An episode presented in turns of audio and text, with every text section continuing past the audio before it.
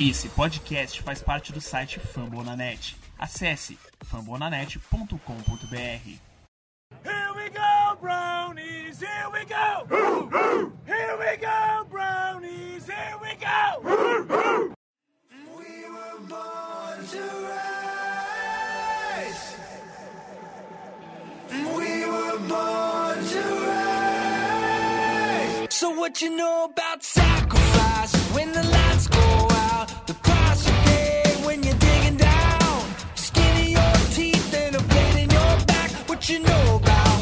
What you know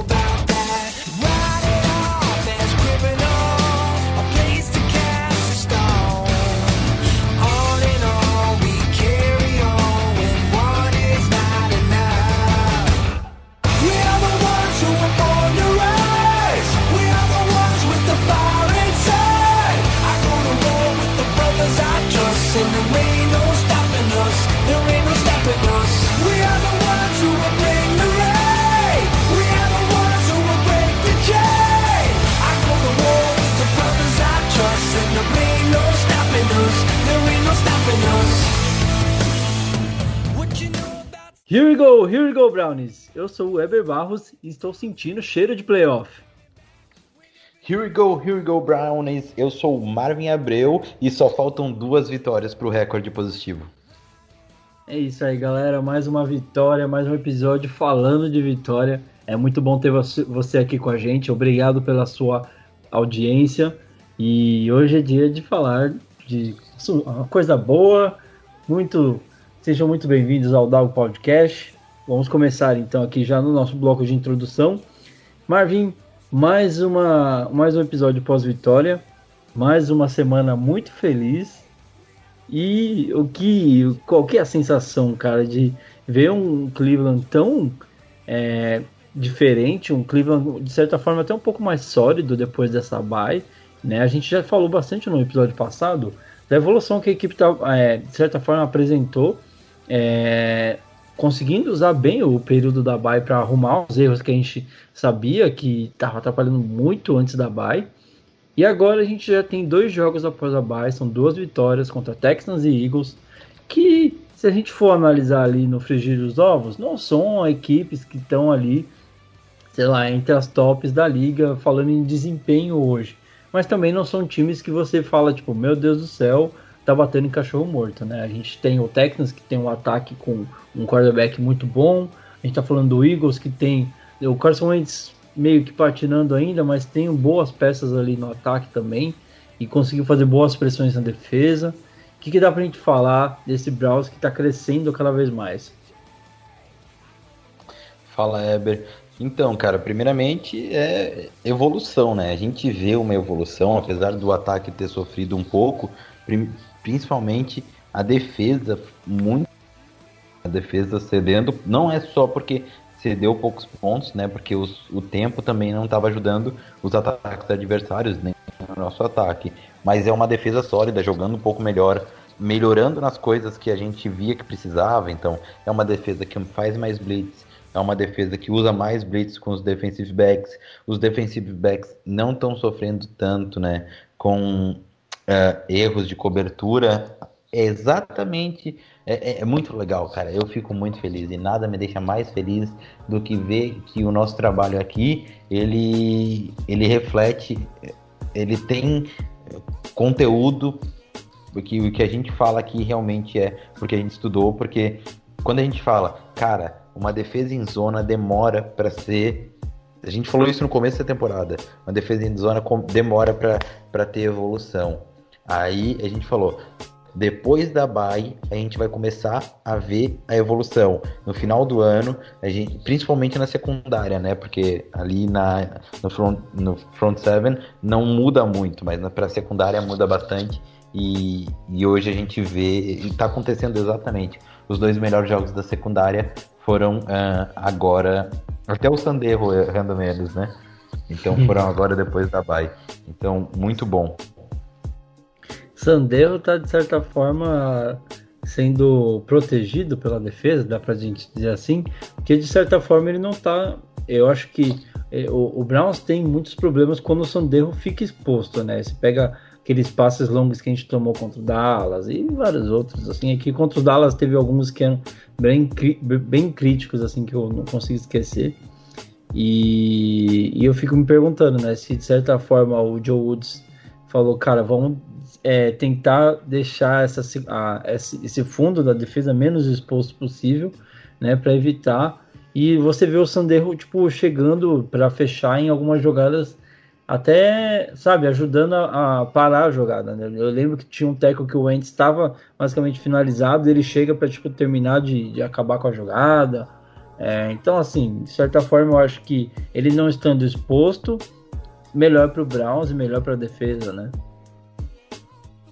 Então, é, é evolução, né? E acho que quando a, a como eu posso dizer, quando a unidade melhora e avança, óbvio que os erros diminuem no individual, né?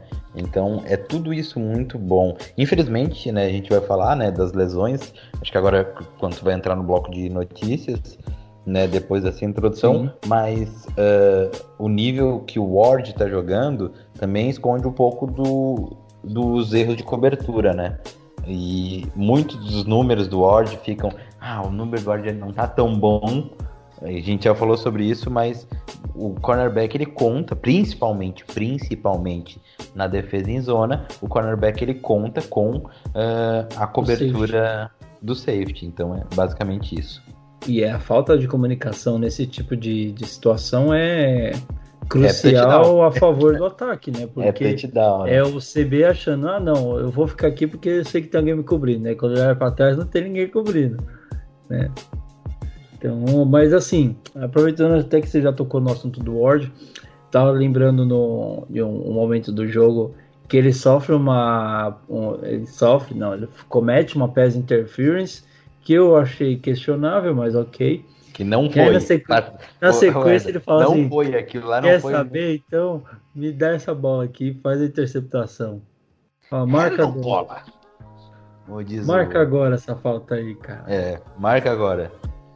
Foi de longe, assim, um dos, dos melhores jogos que eu vi o Ward jogar em algum tempo, né? Essa temporada ele tá conseguindo fazer alguns bons jogos, mas você vê ele ali em, em lances decisivos, Teve até um lance que eu achei engraçado, não sei se você viu o tweet do Mac Wilson, que o Ward estava tentando fazer um teco, né? Acho que era no, no Tyrande do, do Eagles.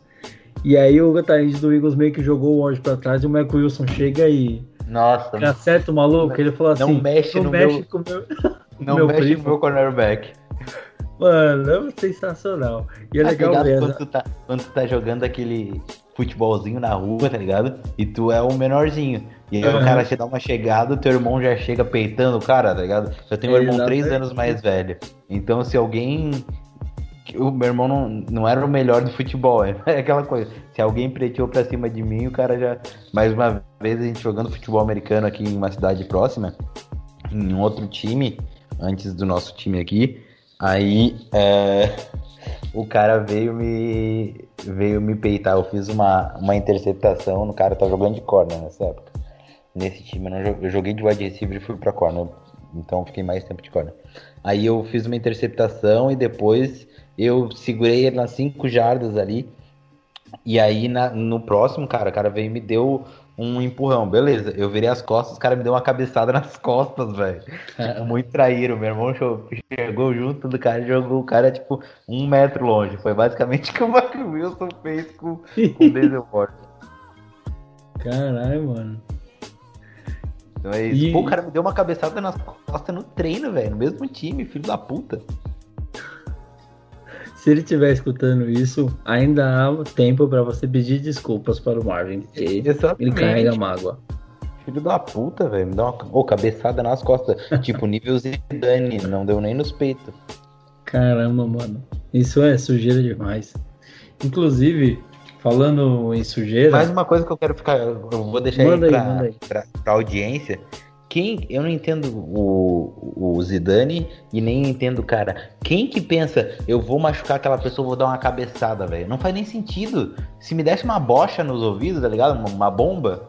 Mas não, cara, me dá uma cabeçada. É, é, é corno, é boi, né? Só boi que ataca com chifre.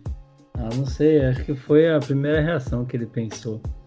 Mas você tava falando de sujeira, eu ia comentar que é o terceiro jogo seguido que o Browns faz em Cleveland, debaixo de muita chuva. Nossa. E a gente tem uma situação de jogo desfa- desfavorável, favorável, não sei. Acho que a gente pode até analisar um pouquinho mais no próximo bloco. Mas Eu acho que Quanto não é- você não é acha que favorável o- pra ninguém, né? Então, eu, eu, eu diria favorável porque o jogo corrido do Browns funciona bem. E tem funcionado não, não bem. funcionou nos, nos. É, eu, eu, eu, Não, não, assim, não vai dizer, nossa, produtivo Não a foi nível de produtivo. 200 jardas por jogo, mas resolveu quando precisou, entendeu?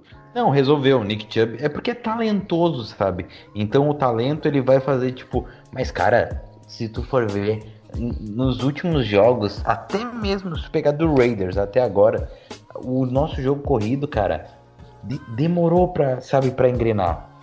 Primeiros e segundos quartos bem ruins, e aí depois com cansaço. É aquilo que a gente já falou, né? Stefanski.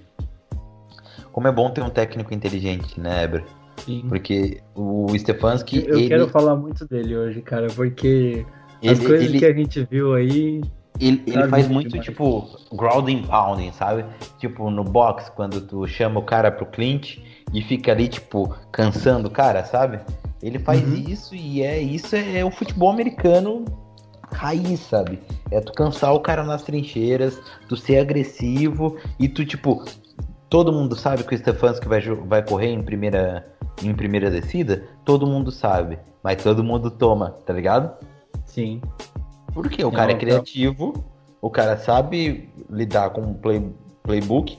O nego tem um puta medo do, do play action, porque o Baker pode não estar jogando um absurdo, mas o play action do Baker tá entrando sempre. E ele sabe muito bem fazer bem. Então é aquela coisa, a corrida tá entrando, o play action tá entrando, o ataque vai, vai render. Cara, eu, eu- sinto o nosso ataque muito azarado também, sabe? Claro, tem erros e tal, mas muito azarado, tem umas coisas que não dá pra entender. Mas enfim, três jogos sem, três jogos sem interceptação, só queria dizer. Sem touchdown também, mas sem interceptação, óbvio, né? Às vezes ah, é, faz touchdown correndo, que é um- uma das coisas que tá acontecendo, mas O importante é fazer touchdown, velho. O importante é a vitória no final das contas, né? no final. Como, eu- é isso, como a gente tipo, viu muitos falam lugares muito- falando. ah, porra, isso ou aquilo, mas o Baker tá entregando sete vitórias na temporada, três, três temporadas seguidas, três temporadas seguidas que o Baker entrega ao menos seis vitórias. Então, eu vi muitos lugares falando dessa questão do. É, do, do- do do como hater, o Browns né? não tá jogando. Não, não é nem jogo, não é questão do hater. É tipo, por exemplo, é, eu tô tentando até achar aqui, que mandaram hoje. Ah, nos Power Rankings, né? Quando eles falam do Browns, ah, o Browns tá subindo no Power Ranking, beleza. E aí você vê a descrição, é tipo, cara, você não vai ver o futebol mais bonito do mundo lá em Cleveland, tá ligado? Mas os- o recorde em si, que está sendo apresentado, ele bate de frente contra isso. Tipo, mano, eu posso não estar jogando bonito, mas eu tô, tô sendo eficiente. É que nem o Steelers não é o melhor time da, da liga, mas tem 10 vitórias. Mas é decisivo, Quem, ele sabe quem é o me... Aí tu pensa, quem é o melhor time da liga hoje? O Steelers. Sim, 10 vitórias seguidas, velho. Tirando aquela derrota pro Raiders, se a gente for pensar, a gente só perdeu pra Ravens e Steelers, né? Tipo, Ravens, Raiders é e que Steelers. o Três Ravens times- e o Steelers foram um jogo que a gente não conseguiu nem entrar em campo, né? O É, do é. Raiders foi o primeiro que você fala, mano, é uma derrota que a gente tentou, que a gente conseguiu buscar É, a o vitória. tempo, o tempo tava muito ruim pros dois times, né? Aquilo ali foi muito detalhe. Se tu rever o jogo do, do Raiders, foi. É, é por isso que eu digo, o Browns ainda tem umas coisas que não dá pra entender. Parece que só acontece com a gente. Principalmente. Não é porque eu sou torcedor do Browns, cara, mas se alguém vê o jogo, tipo, sem torcer pra nenhum dos dois times, vai dizer como o Browns é prejudicado pela arbitragem. É absurdo.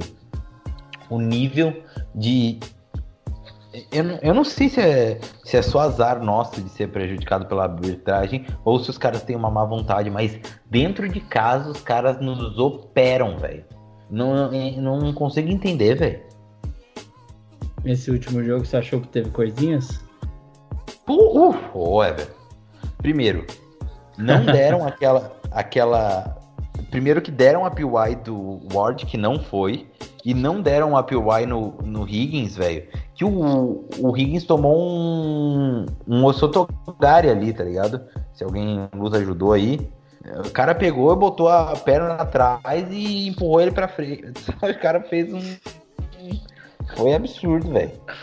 Então. É... Porra, eu fico Não. puto, velho. Não, eu fico puto, cara. Eu fico puto. Não, não dá, não dá. É, a gente. a- primeiro, no touchdown do. No não touchdown do Rant. Na terceira descida foi muito touchdown. Muito.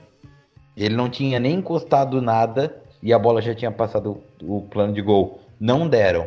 E aí na quarta descida, que tipo, ficou. Não dava pra ter certeza, mas de, eu, eu não marcaria touchdown, mas eles marcaram no campo touchdown. E aí Uhum. reverteram e não dava pra ter certeza. Principalmente que eles ficaram uma hora vendo aquela merda. Então, se tu ficou uma hora vendo, não é certeza. E, e a gente sabe como é que funciona o futebol americano. Nessas dúvidas, é marcação de campo, velho.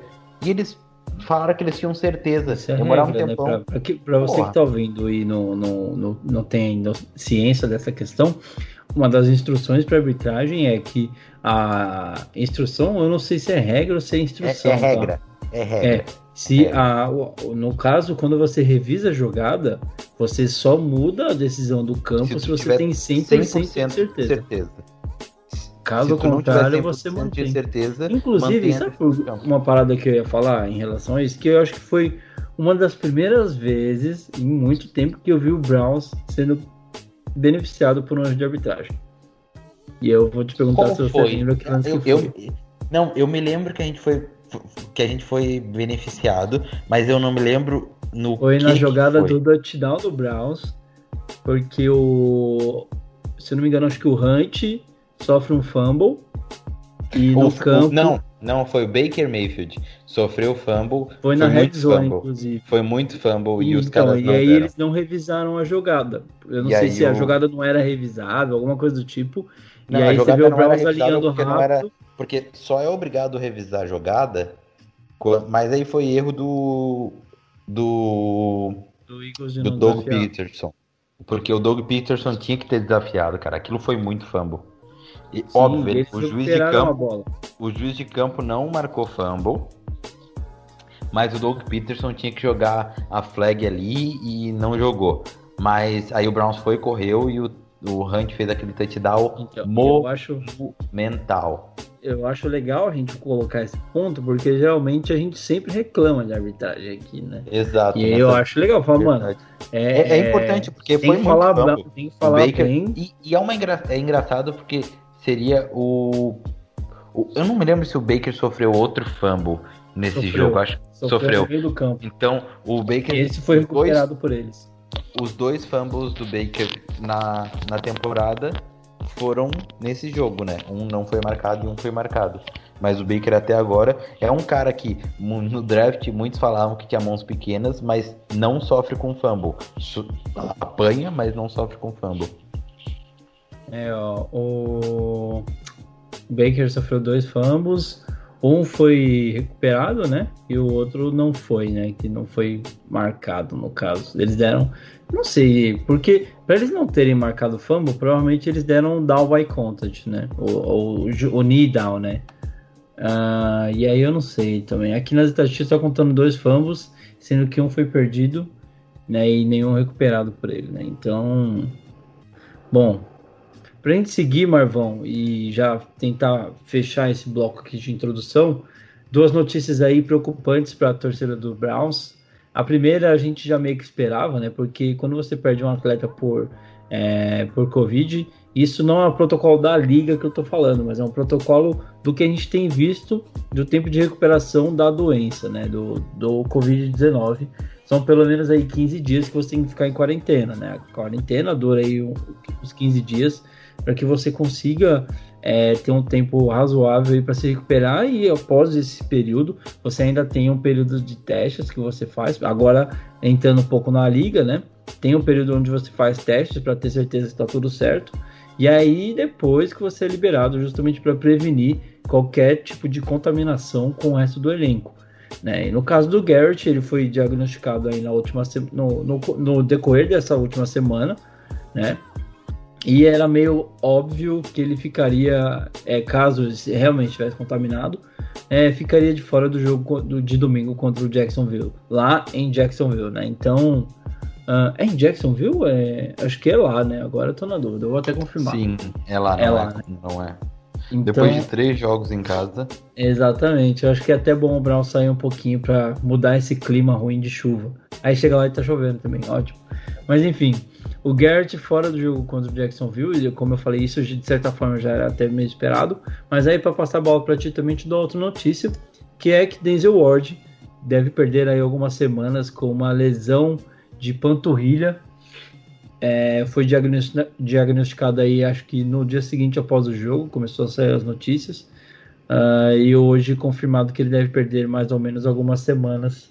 A gente espera que esteja de volta aí para os jogos importantes, né? Talvez contra o Jacksonville não faça tanta falta, mas no jogo contra o Titans seria importante ter esse cara de volta já, né? vamos falar de Denzel Ward, cara. Que jogo, que partida espetacular. Melhor partida do ano, ele já vem tendo um ano espetacular. Um ano de. Eu, eu li gente falando que o Denzel Ward teve um ano de cornerback 5 da liga, porque eu, ele, ele, ele vem jogando muito bem. É, é engraçado, né? A gente já falou. Os números mentem do que o Denzel Ward vem jogando de. Eu não quero nome, botar nomenclaturas assim, cornerback 5, cornerback 10, cornerback 40, mas ele vem jogando num nível do que a gente esperava dele, um nível muito bom. Ah, não sei se ainda é elite, mas muito bom e, e eu quero que fique por muito tempo no Browns. Mas puta que perda n- não só por- pelo que ele tá jogando, né, pela liderança dele, mas é porque a secundária tava se achando, né?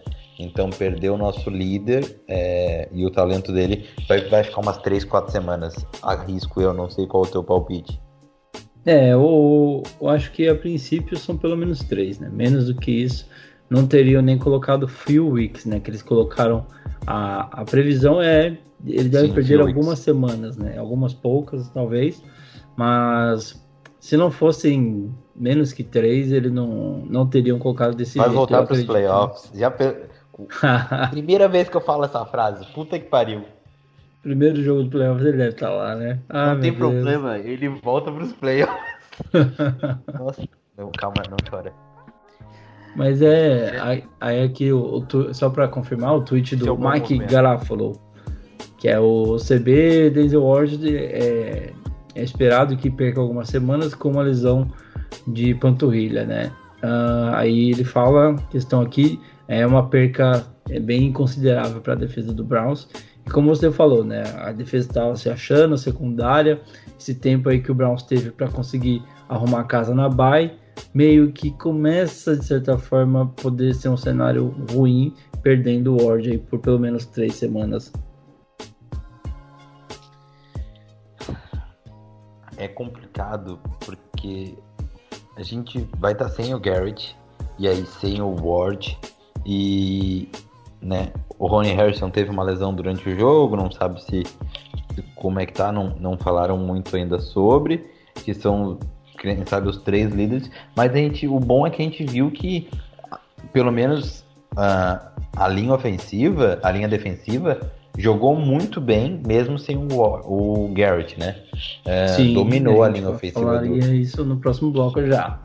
dominou Mas a linha foi lindo. Mas basicamente é isso, né? Esperar que eles melhorem, principalmente o Garrett melhore e já possa jogar no próximo jogo e o Ward que não que não demore muito pra pra voltar. Então é isso, amigos. Vamos falar desse jogo, de- vamos esmiuçar, detalhar um pouquinho mais e falar um pouco mais dessa vitória que coloca, senhoras e senhores, o Browns na briga cada vez mais pelos playoffs. Fica com a gente, a gente já volta.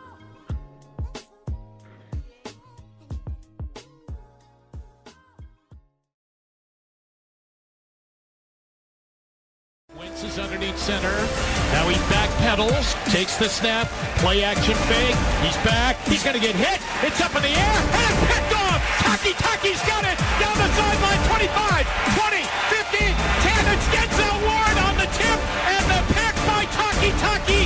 Touchdown. Bem-vindos, amigos, ao bloco de análise do pós-jogo. Browns vence o Philadelphia Eagles 22 a 17, jogando em Cleveland. Agora o Browns possui 7 vitórias e 3 derrotas, sendo 5 delas em casa e, é, e uma derrota também, né? E o Eagles é, desce para três vitórias, seis derrotas e um empate nessa divisão NFC East, que é uma briga para ver quem não quer classificar, né? Porque quem quer classificar parece que não, não, ah, não vai você, ah, vai você, não, vai você, cara, não, vai você.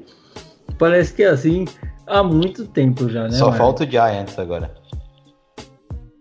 Rapaz, e, e uma coisa que eu tava vendo alguns comentários falando, engraçado olhar para essa divisão e ver que o melhor quarterback jogando é um cara que quase nunca mais ia andar. Quase, Quase, perdeu, perdeu, a, perna. perna. né, mano? Você vê?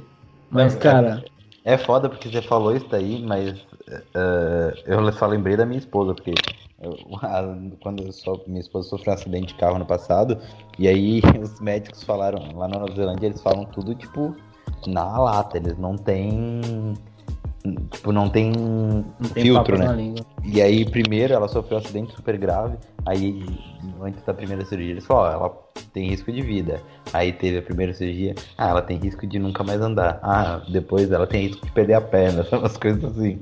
Hoje ela tá aí. Pelo menos vai diminuir na gravidade. né? É, então, tipo, mas aí foi, tipo, ah, ela vai andar mancando. Sério, juro pra vocês, velho. Foi, tipo, os prognósticos era isso, assim. Cada vez ia melhorando, mas, tipo, nunca era tipo, ah, vai tá- ficar de boa. Hoje ela tá aí. Você não consegue falta- ficar feliz porque tá menos pior, né? É basicamente- Exato. Não, consegue ficar feliz, vou te falar. Na, na situação que a gente tava, consegue ficar feliz. O cara Mas, te tipo- dá uma boa notícia com uma, ru- uma notícia ruim, né? Tipo, É, ela não vai exatamente. mais, talvez ela não demais. Ah, ela Mas não... é- era, juro pra ti, cara, foi foda. Mas o mais incrível é que hoje ela tá aí correndo.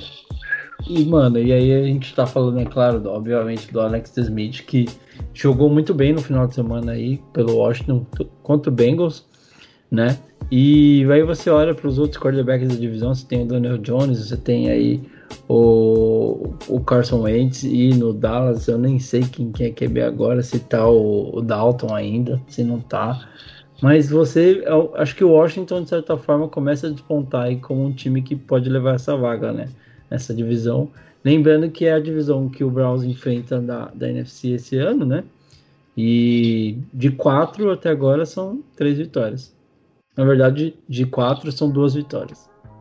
Ainda faltam os dois times de Nova York.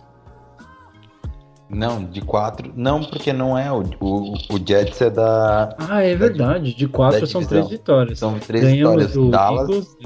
Exatamente. Obrigado, Washington. Me perdoem, amigos. Porque a NFL precisa, precisava dar uma reorganizada nessa. Nessa. Essas conferências, né? Nessas conferências por proximidade. Os times de Nova York não estão juntos. E aí tu pega os Patriots tá na conferência com Miami e os Bills. Então, tipo, enfim, acho que dava pra dar uma uma reorganizada mais agora por proximidade. É que foi entrando, claro, eles fizeram não, não tá ruim, não tá ruim, mas podia ser melhor. Com certeza. Sempre, ainda mais quando a gente fala de NFL, né? Que é uma liga que sempre preza pela qualidade. E porque Mas- tem muitas viagens, né? Sim, Os caras viajam direto. E, e aí agora falando, começando a, a de- desmiuçar um pouco do jogo, Browns conseguiu uma vitória de certa forma que aparentemente demorou um pouco para para começar a jogar bem no jogo, né? A defesa começa muito bem e é a defesa que consegue os, os primeiros pontos da equipe com uma interceptação de quem diria, meus amigos, Sione, Taki, Taki, com 50 jardas retornando para touchdown. Meus amigos, uma, uma jogada muito boa da defesa, pressionando o Carson Wentz, que, como a gente falou, né, é um cara que sob pressão, estava tomando decisões muito ruins nos últimos jogos. E o Browns aproveitou isso. Vamos fazer o Carson Wentz tomar decisões ruins, precisar estar num cenário onde toma decisões ruins, para que a gente consiga se aproveitar dessas decisões ruins. Então, numa pressão do Ward, vem fazendo o, o, a blitz de corner, quase chega, se não me engano, ele encosta no, no Wentz, atrapalha o passe, e a bola que estava indo ali para um passe lateral, pro lateral não, né? Um passe ali pro, pro, pro back que estava subindo para tentar receber a bola, acaba perdendo força e o Sione Tak Tak conseguiu fazer a leitura, faz a interceptação e retorna 50 jardas para a pick six. Marvin Abreu foi um dos TDs muito bonitos desse jogo. Sim, Sione Tak Tak aproveitando, né, o erro da defesa de Washington e o passe defletido e correndo eu até comentei no grupo, acho que se botar o Miles Garrett correndo, o, o Sione tá, tá correndo na velocidade de um defensive tackle, né? Nossa, tava eu morto. achei muito, eu achei que tava em câmera lenta. Não, mas eu não sei se devagar. ele tava cansado foi, ou foi se ele não é muito rápido mesmo. Não, ele é pesado, ele é pesado. E mas se você pegar o Tyrande que correu atrás dele, também era pesadaço, velho, porque o cara não chegou é... nem. Não, não chegou, não chegou. Mas é engraçado que tu botar Miles Garrett que faz abaixo aí dos 5, correr com esses caras, esses nossos linebackers, o Miles Garrett dá volta nos caras. e aí, o Sione Tak Tak anotando o primeiro, a sua primeira interceptação e a sua, o seu primeiro touchdown com a camisa do Browns, né, na franquia, isso é bem legal de ver. É um cara que a gente falou bastante que poderia, de certa forma, ajudar o time a ter uma profundidade na posição, mas não é esperado que ele seja o diferencial ali dentro desse grupo de linebackers, né? É, ele teve um jogo melhorzinho, mas não. Não dá pra falar que vai ser o Hall da Fama não, não, não, é, não é o bicho. O, o Mark Wilson, né? Uh, com seus problemas também, jogou um pouquinho melhor. O, o, o grupo de linebackers comprou. A defesa em si melhorou bastante, né? Nosso front seven, que jogo espetacular ainda, mesmo sem o, o Miles Garrett. O, o Sheldon Richardson é um monstro, né? Jogando muito bem. Uh, depois do Garrett, eu acho que, sabe. É... junto com Garrett, Ward, uh, Richardson e o. E o menino Ronnie Harrison Rony. são os melhores jogadores da nossa, da nossa defesa. A gente pode botar o Job aí também, né? Mas são jogadores que estão muito acima do nível da defesa, né? Bom, e justamente falando da defesa, vamos tentar então esmiuçar um pouquinho mais esse lado da bola. A gente falou do Sione Tak Tak, mas não foi o nome do jogo, né? Para mim, pelo menos, um nome que há muito há, há, algumas semanas atrás provavelmente seria uma moeda de troca aí na, na deadline. Novamente se destacou na ausência de Miles Garrett que é o Olivier Vernon. Três sacks sendo um deles forçando um safety. E a última vez que um jogador do Browns conseguiu três sacks na mesma partida foi o Miles Garrett jogando contra o Jets em 2019 Bom ver o Vernon com um desempenho desse. É um desempenho que veio no momento onde a gente não sabia o que esperar. Depois de da deadline ele melhorou muito, né? Ele melhorou muito depois da deadline. Fez dois sacks contra o Raiders e. Que e foi o jogo sacks. também que o Garrett estava baleado, né? E três sacks contra o. Chamou a responsabilidade. E três sacks agora contra o o Eagles. Então, além de jogar muito bem, né? Não, não, Sim. não, não é uma falsa produção. Ele chegou a, a teve alguma uma jogada inclusive que ele conseguiu até tipar um passe que estava vindo pro running back atrás dele e a leitura que ele conseguiu fazer de ficar na frente e levantar a mão rápido para desviar o passe. É, você vê que é um cara que está de certa forma tendo uma evolução, né? E assim, o Sex são nitidamente um, uma amostra disso, de como o cara tem melhorado. E eu te pergunto uma coisa, Marvin, falando um pouco da defesa e sendo um pouco polêmico. A gente falou muito que o ataque do Browns, de certa forma, conseguiu é, encontrar melhores opções em outros recebedores, não tendo focado tanto no, no Odell Beckham. E agora eu vou colocar um bagulho muito polêmico aqui. Miles Garrett na defesa atual hoje, de certa forma, ele tem liberdade para escolher o lado onde que ele, ele gostaria de alinhar. Você pode até me confirmar se isso realmente é verdade. Você acha que a ausência de Miles Garrett nesse caso ajuda os outros defensores a conseguirem se destacar um pouquinho mais? É claro que não estou dizendo que ele ofusca o fato, ofusca pelo talento do cara, mas você não tem o Garrett em campo, de certa forma você deixa os outros caras um pouco mais livres para jogar talvez numa posição onde eles não consigam jogar com o Garrett em campo. Você acha que rola uma parada assim? Nem fudendo. eu, eu, queria, eu, queria, jogar isso porque passou pela minha cabeça uma. Não tô. É o que eu falei. Não tô, tô de, nem, nem de longe, tipo, falando que o Garrett tem uma questão dessa. É. Mas é que assim, é o segundo jogo que a gente tem do Garrett não em campo e que a gente consegue ver um, um a, a DL de certa forma. Eu não vou pegar o jogo do Raiders porque eu acho que o, o jogo corrido daquele jogo a DL não conseguiu nem nem fazer cócega. E nesse jogo contra o Eagles a gente conseguiu ir até bem contra o jogo corrido. A gente não tomou, não teve muito susto.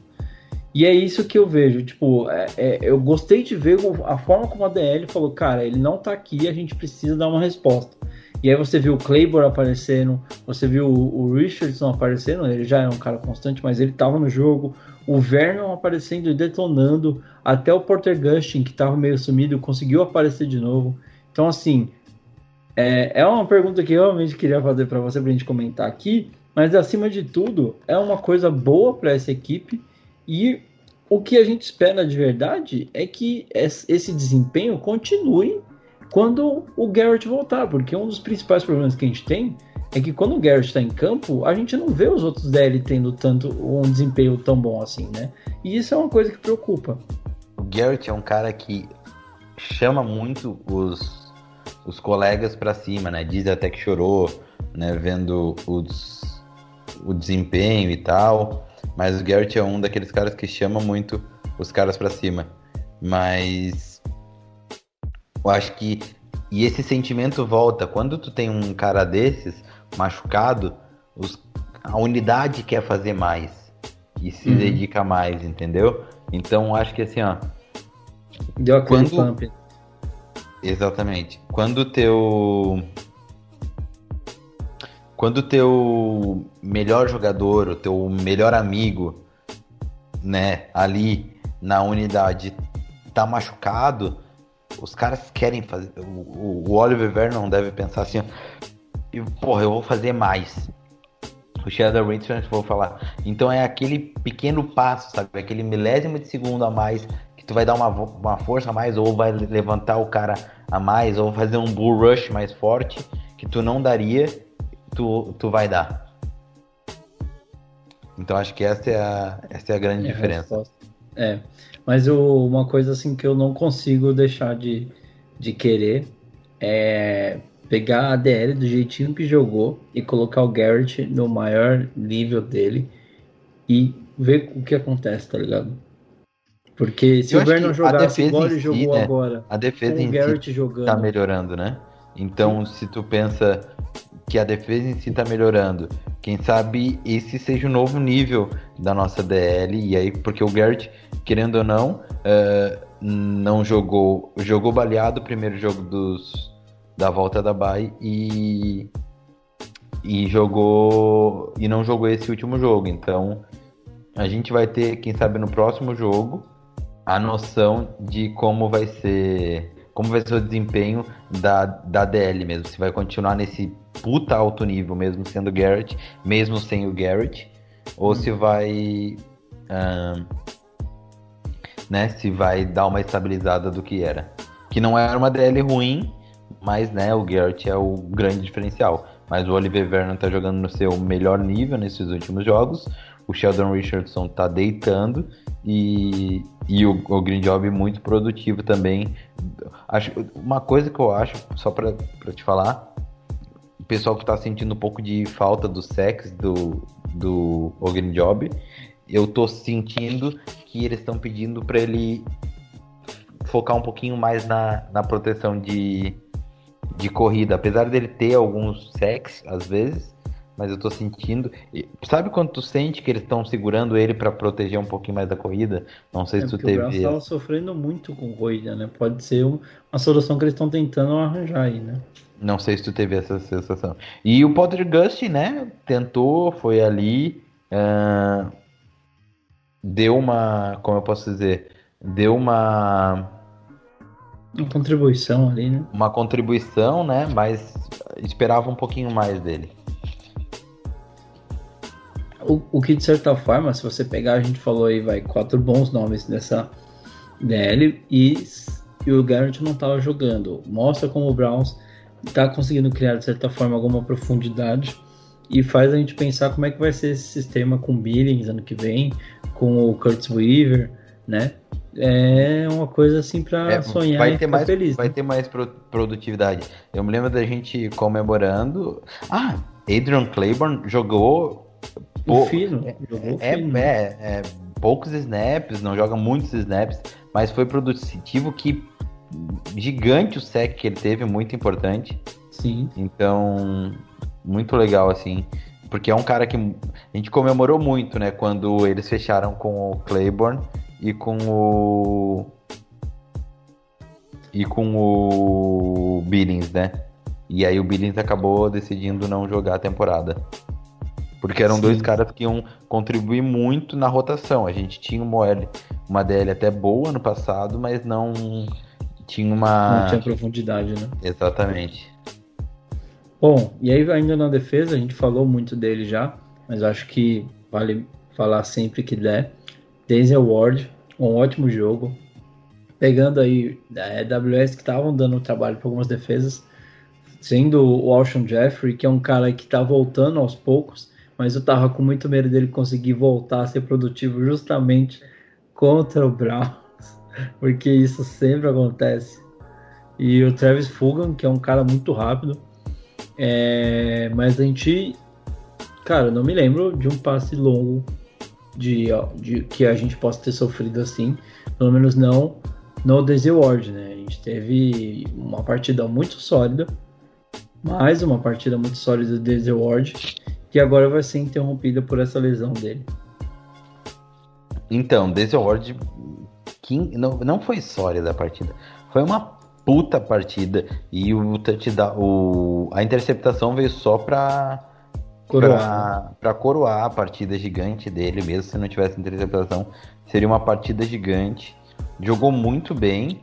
Uh, o Ward é muito bom, né? Ele sempre tá perto da, da cobertura, ele sempre tá esperto, muitos passes defletidos, né? Faz muitos tackles, corrida por fora. O Ward acho que deve ser o, o, nosso jogador mais do que os line. É, eu arrisco a dizer que o Ward é o cara que mais dá tackle em corrida por fora.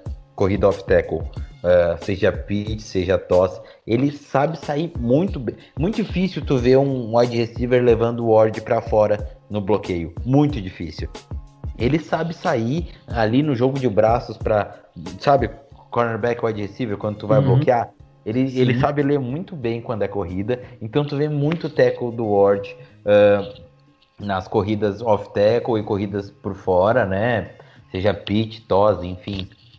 Uh, então é um cara muito inteligente, né? Se a corrida é pro lado dele, com certeza ele vai estar tá ali. Tem alguns tackles for loss bem importantes na temporada. Uh, teve umas paradas por corrida por fora nesse jogo. E acho que isso quer dizer que ele tem mais paradas de corridas por fora do que os nossos linebackers. Ele terminou o jogo aí com quatro passes defletados e um hit Nossa, no QB, que foi exatamente. Que foi da interceptação, né? Exatamente, que gerou a interceptação ali, fazendo com que o nosso amiguinho Carson Wentz não conseguisse acertar o passe, né? Na verdade, ele acertou para quem é deveria acertar. Gente... Exatamente, é, é aquilo que a gente falou, né? Uh, o, é muito importante entender que uh, fazendo mais blitz de cornerback, né, tu dá um, mais elementos pro, pro, pro, pro QB adversário errar. Então ele nunca sabe se é. Primeiro tem que ter blitz. Segundo, blitz de cornerback, é- de defensive back em geral, Uhum. é legal porque às vezes tu pega a linha ah, despreparada, né? Pega a linha meio. É, Meio- tipo, vem muito da ponta e um cara rápido, às vezes não dá tempo de chegar, né? O que a gente tem que falar é também só um detalhe: o Cody Park fez acertou todos os extra points, acertou dois field goals E eu E um tirei ele do field goal. E um field goal foi bloqueado, né? Mas aí a culpa não é dele, a culpa foi do trabalho Da da, OL. Mas acertou um field goal de 46 jardas, até que não tinha tanto vento, mas 46 jardas, Uhum. bem, bem, bem competente aí, né? 46 ou 47, né? Não me lembro exatamente. A mais longa? O outro foi de Ah, 30, 46. 46 jardas, o mais longo. 28, 28 o outro. É. O... E aí, pra gente fechar, talvez aí Ah, falando. uma do- coisa importante falar, o Olivier Manda. Vernon, além dos três sacks, um deles foi safety, né? Sim, forçou. O um safety, dos três. pra quem não sabe, um dos é o, safeties foi é o sec. veio do sec. Um, um do. Um, o safety, pra quem não sabe, é o sec dentro da endzone adversária. Ou Então, uma falta, né? ou uma uma falta falta, ou na realidade só precisa encostar no QB ele com a bola dentro da endzone, não precisa exatamente derrubar ele. Então se tu encostou no QB, ou ele precisa estar com um, com uma parte. Enfim, eu não, eu não tenho. Agora eu fiquei em dúvida. Ou se ele sair pra trás, né? Se ele É, ir pra na trás. real, assim, é quando você fala encostar, parece que é só a questão do touch mesmo, né? Você precisa imobilizar o QB, né? Às vezes você, tipo, consegue parar ele não, e o, a- o juiz vê que não tem, não, tipo, não vai apitar para parar a jogada. Exato, aceite exato. Isso dentro da endzone. Uma, um caso de falta, por exemplo. Mas que eu digo não precisa derrubar, não, é tipo. não necessariamente derrubar, né? Se tu agarrou ele Exatamente, ali. é já- paralisar a jogada, de qualquer forma que Ou seja. se ele, ele Uma vai pra bola fora, dentro da né? endzone. Pra trás Isso é também. importante. E aí bola ele- dentro da endzone. tu ganha dois pontos e a bola volta pra ti, né? O time adversário tem que dar o punch. É, pode ser o punch ou o kickoff, né? Daí Ou- o time escolhe. Mas Ele- o. Ah, ele, Inclusive- Não, é o, é o kickoff, se eu não me engano. Eu tô viajando. Não, então, é- ele é um punch ou um kickoff. ser- O. Você o, pode o escolher. Eagle chutou como punch. Inclusive, Chutou- depois a gente chutou pode como punch? falar. Chutou como punch. Inclusive, esse foi o melhor retorno de, de punch ou kickoff que o People Jones teve. E se machucou depois, 30 eu acho, né? Eu não me lembro. Eu sei que o, o Dontrell Hillard fez uma. Uma- não, o Janis Johnson entrou um pouquinho também, né? É, no finalzinho eu, eu me lembro disso. Eu não me lembro por quê, mas eu me lembro disso. E aí a O gente Cleveland falou. que mais uma vez, só pra Uhum, manda aí. o Browns fez 7 a 0 e aí o Eagles empatou. Aí o Browns fez 5 pontos, né? Um, um, um field goal e um safety. E aí depois, né, teve. é, enfim, por, por mais que o Browns abriu, né, com, a, com. Eles fizeram um touchdown e o Browns fez com a corrida do Karen Hunt. E depois o field goal abriu 10 pontos. E aí depois eles fizeram o, o, o último ponto ali de, de touchdown. Mas só pra ah, dar uma. O Browns não sofreu muito, né? Não, o jogo foi truncado, ninguém abriu muito, mas o Browns sempre teve meio que o controle, Controle do do jogo. jogo, né? Sim. Então, mais uma vez, assim como o Texans, o placar não foi elástico, mas o Browns, hum, mesmo podendo às vezes tá ganhando, tava ganhando assim menos de uma posse, mas nesses momentos o Browns não sofreu muito na defesa e, e por isso que é bom uma defesa produtiva, né? Às vezes mesmo com poucos pontos de diferença, tu não, tu não, nenhum momento a gente ficou assim tipo, ah, vamos perder. Apreensivo, né? É, tipo, tava tudo o jogo muito bem encaminhado pra gente pelo bom nível da defesa.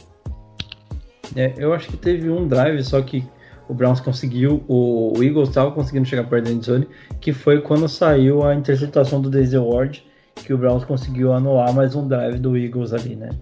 E importante demais ver a defesa conseguindo se, se mostrar, né? Se, se, se é, como que fala? É, se portar bem, né? Se nas portou bem. situações, né? E que precisa Mas- aparecer, né? Precisa ser diferente. uma coisa que eu quero falar aqui, porque eu era um de- eu sou um defensor ainda dele, né? Não, não defensor, né? Eu defendo quem joga bem, e- e se- o porquê joga bem, falo mal de quem fala- jo- joga mal, então a gente tem que falar. Primeiro, o Ronnie Harrison muito bem, o Cal Joseph fez um bom jogo, sempre que entrou. É, acho até que o Cal Joseph tem que ser titular com o Ronnie Harrison, a gente já falou isso muito, né? Sim. A gente Independente tá ali de esperando isso acontecer. fit. na real. né? Pelo jeito, o Sanderro ainda vai ser titular até o final da temporada, se, se não houver lesões. Uhum. Então, é isso. Aí fica tirando snaps do Rony para botar o Cal Joseph, que jogou bem. Tem que, tem que dar méritos a quem merece. E é é uma coisa, eu sempre falo, eu queria falar de quem eu defendo, é o, o Money Mitch, né? Ah, o, o Terrence Mitchell é um, um cornerback 2 que né, joga jogos bem, jogos médios, né? É um cara muito barato pro Browns, com um contrato muito barato, que tem uma produtividade, mas que ainda deixa a desejar como cornerback 2, né? É uma das posições que eu botaria ali em laranja, né? Ele, se ele fosse para cornerback 3, quem sabe protegendo mais o Tyrande, ele é um cara um pouco mais alto, ah, faria um pouco mais sentido, mas ele ainda apanha um pouco ah, em coberturas né, de wide receivers adversários. Principalmente se ele pega o matchup com um adversário um pouquinho melhor. É, Então, ele teve até um, um lance que ele conseguiu fazer um tackle muito bom ali já no caminho pro final do jogo e na sequência ele tomou um passe. Então assim, tem muitos altos e baixos no mesmo, é, no mesmo jogo, mas é um cara que graças a Deus assim, Só para lembrar que quando na comprometeu defesa, não foi nada que atrapalhou, que causou uma derrota talvez. sim, é, é importante, a gente, eu sempre gosto de falar isso. Gosto de falar que cornerback é a posição mais ah, quarterback, quarterback, que lança a bola para todo mundo entender. Quarterback é, é a posição mais difícil do jogo e depois de quarterback é o offensive tackle, o left tackle, mas exclusivamente é o left tackle, né? Porque tu protege o blind side do QB. Então, se tu errou, o teu QB vai apanhar, né? Ah, porque às vezes o right tackle, ah, tirando o Tua Tagovailoa, no caso, ah, às vezes porque o tu é esquerdo, mas o right tackle, se ele erra, tem o, as- muitas vezes o defensive end em, em vista, né? Porque não precisa, não tem como ter olho nas costas. Mas na defesa, disparado, disparado, a posição mais difícil do jogo é o cornerback. Então, não Sim. é fácil ser cornerback, Você né? tem que correr de costas, tentando manter É, a. corre de costas contra alguém que tá correndo de frente e tu não sabe pra onde o cara vai. Então, tipo, velho, se, se- eh, eh, posso te falar uma coisa? Eu- eu- Imaginem vocês agora, um exercício. Se tu falar assim, ó, tu não entende muito de. Tu tá indo o primeiro dia num. num. num time de futebol americano, né? O teu, teu primo falou, vamos lá treinar futebol americano? Vamos. Aí tu não entende muito. Ah, eu senti que tu vai ser cornerback. Tá bom, o que, que eu tenho que fazer? Tu tem que correr de costas contra. n- nem vai falar o backpedal, você vai correr de costas contra um cara que tá correndo muito rápido e ele E que vai tentar descobrir- mudar de direção. Exatamente, tem que descobrir pra onde ele vai. é absurdo, tá ligado? É pesado, mano. E assim, é a posição que você fala, nossa, o WR deu um corte ferrado no, no, no cornerback. E mesmo assim o cara consegue manter a proximidade.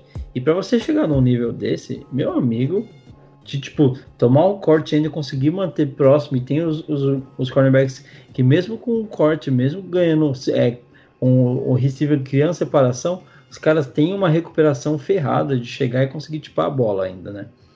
Não, e primeiro que o cara já sai ali te dando tapa, já sai te dando. Porque a, a, a jogada nas, nas cinco primeiras jardas é super agressiva, né? Então, tipo, o cara sai tentando sair, tu tem que tentar bloquear ele, né? Ah, se principalmente for uma, uma man-to-man, ah, que é aquela saída quando. Só pra tu, visualmente pro pessoal entender, man-to-man normalmente sai bem próximo, cornerback, na cara do. do do wide receiver e às vezes ele sai 5 jardas quando é mais cover, ele sai 5 jardas, 10 jardas uh, do, do receiver. Então, nas 5 uhum. primeiras jardas, contato é liberado. Então, é porradaria praticamente. E aí depois das cinco primeiras jardas não pode ter esse contato. Tirando que tu não pode nem. Isso é outra coisa que é muito difícil do cornerback. Tu tem que correr do lado do cara, tu tem que correr de costas pra bola, porque o cara tá olhando. Quando a bola vem, o wide receiver normalmente ele não na, na prática, na teoria, a, o certo é o wide receiver não virar para a bola até a bola chegar próximo, né? Para quem Sim. o Weber entende o que eu tô falando, quem já foi wide receiver sabe. A bola tá chegando, tu tem que ter meio que o timing da corrida e aí tu só vira quando a bola tá chegando perto de ti, tu não pode nunca se virar completamente, porque isso é um movimento errado, né? Tu tem que só virar o tronco para onde a bola tá vindo e o cornerback é pior, porque ele tá de costas e ele tem que ler o, o, o corpo do wide receiver para poder botar a mãozinha lá para a bola não vir ou para interceptar. E o, o Denzel Ward fez uma muito linda, cara. Um, um pass breakup que o cara tava no movimento e ele botou a mão lá no meio e pum, botou a bola para baixo. Então, tipo, é é muito foda ver isso e eu fico muito. Eu, eu, muito, eu sou muito fã de cornerback. Joguei de corner. Metade do tempo joguei de corner, metade do tempo joguei de receiver. Uhum. Mas uh, é, é, muito. É mais feliz que fazer um touchdown e fazer uma interceptação. Isso eu posso te dizer. Bom, é, antes da gente passar pro, pro ataque, eu queria falar um pouquinho dos times especiais que não dá para dizer que melhoraram muito bem, mas estão tendo atuações melhores, né? Sim, estão tendo atuações punch, melhores, mas eu, eu vou te falar assim, ó. Eu, o, o, não, sim, é, me, me, o começo da temporada do do Brit, do do nosso Panther, que eu me esqueci Gillen. o nome dele, Scott Hammer, o, o Gillian, ele não foi muito bem, mas ele rapidamente melhorou e ele é o, quem sabe o melhor jogador ali do nosso da nossa unidade especial né? Meteu os punts muito bons nesse jogo e inclusive ali um punch na linha de dois. Sim. E o nosso kicker vem sendo um kicker confiável de verdade. Eu não tenho do que reclamar do Cold Park nessa temporada. Uma temporada muito boa, fazia tempo que eu não vi um. errou, errou nada comprometedor, né? Dá é. pra gente dizer. Uma temporada muito boa. Uh, quem sabe a melhor temporada aí de kicker do Brown nos últimos cinco anos. Até é bom pegar uh, os números do Code Park para a gente, não sei se, se o Weber pode pe pegar os números e as porcentagens do Code Park, eu posso pegar aqui. Pega aqui, pode, pode Mas uh, é muito bom ver que pelo menos os dois caras centrais, né, dos times especiais estão indo bem. Mas é, é triste ver que a unidade em si, apesar da melhora, ainda é uma unidade bem fraca hoje em dia. E eu esperava mais do nosso. Porque a gente tem um bom técnico de, de times especiais, né? Foi um dos nomes que a gente pediu muito para manter e os caras manteram. Não manteram porque a gente pediu, né? Mas, é, uhum. Basicamente os caras, os caras manteram e isso é muito legal de ver. Ó, do Cody Park, a gente tem em 2020 uh, 86,7% é, por cento de field goals anotados, né? São 13 tentativas acertadas de 15, não, é 13 dentro e 15 tentadas, né? Uhum. Uh, aí as porcentagens de 1 a 19 nenhum Lembrando ainda, que uma né? delas foi contra uma delas foi, foi contra os Raiders, que o tempo tava muito, Exatamente. muito vento, e a, e outra, a foi, foi bloqueada. bloqueada. Então, tipo, eu e não, não foi bloqueada ali na questão do chute, né? Não foi tipo que o chute não, foi... não, não subiu o suficiente. A, é, realmente rolou um. Ele... Dessas duas eu não boto nenhuma na conta dele. E, e ele errou um extra point na temporada contra é. o Cincinnati, né? Aí a gente fala que na linha de aí, aí é entre 20 e 29 jardas, são duas tentativas, dois acertos. Na linha de 30 e 39, 4 tentativas e 5 acertos. Na linha de 40 a 49 são 7, tenta é, 7 é, acertos para 8 tentativas. E para mais de 50 jardas ainda não teve nenhuma tentativa, também nenhum acerto. Só para deixar claro, Total ele ainda, de inclusive 64 fez pontos um, anotados, inclusive. Inclusive ele fez um, um field goal muito legal contra o Raiders, que ele viu que tava muito vento e ele deu ela meio que de chapa, assim, não bateu no do jeito tradicional. Fez igual o, o Relâmpago Marquinhos. então, o Vira para Marquinhos. esquerda para virar para direita. É, então ele, né? E cara, pra chutar essa bola molhada que nem tava chutando nos últimos jogos, ela fica muito mais pesada. É uma pedra, molhada ou neve ou com muito vento também tá ela um negócio de couro, né? Couro mesmo, É, né? é couro mesmo, Algo é. que a gente- que a gente usa aqui, Pesa. que é couro emborrachado, né? Mesmo a que a gente usa já não é fácil, né? Mas tu pega a Duke oficial lá que os caras jogam, velho, ela é, é Exato. outro nível, né?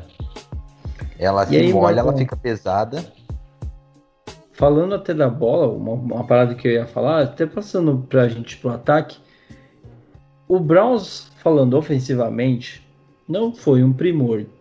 Não, tem, não foi um primor já no último jogo, nem nesse. A gente tem aí no jogo corrido a nossa salvação. No jogo aéreo a gente está, de certa forma, ainda patinando um pouco.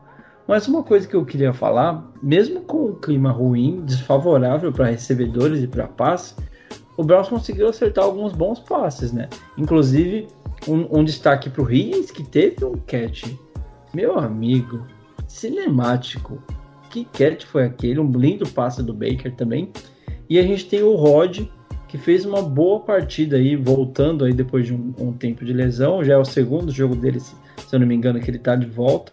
Fez bons bloqueios, teve um catch para 42 jardas que ele conseguiu criar uma separação perfeita no marcador, que ele fez aquela rota que a gente chama de stop and go, né? Que você finge que vai é, parar no, no meio da rota, né?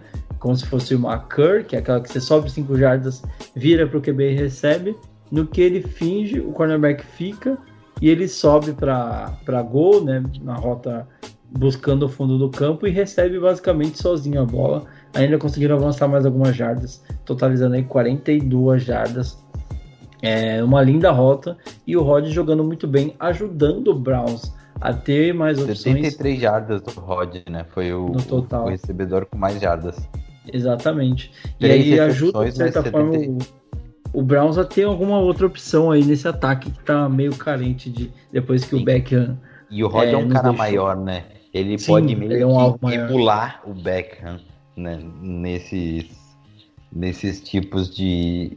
Óbvio, não vai chegar aos pés do Beckham, mas ele pode emular Até porque, o como você falou, emulador, né? Não estamos falando do videogame original. A gente está falando de um emulador.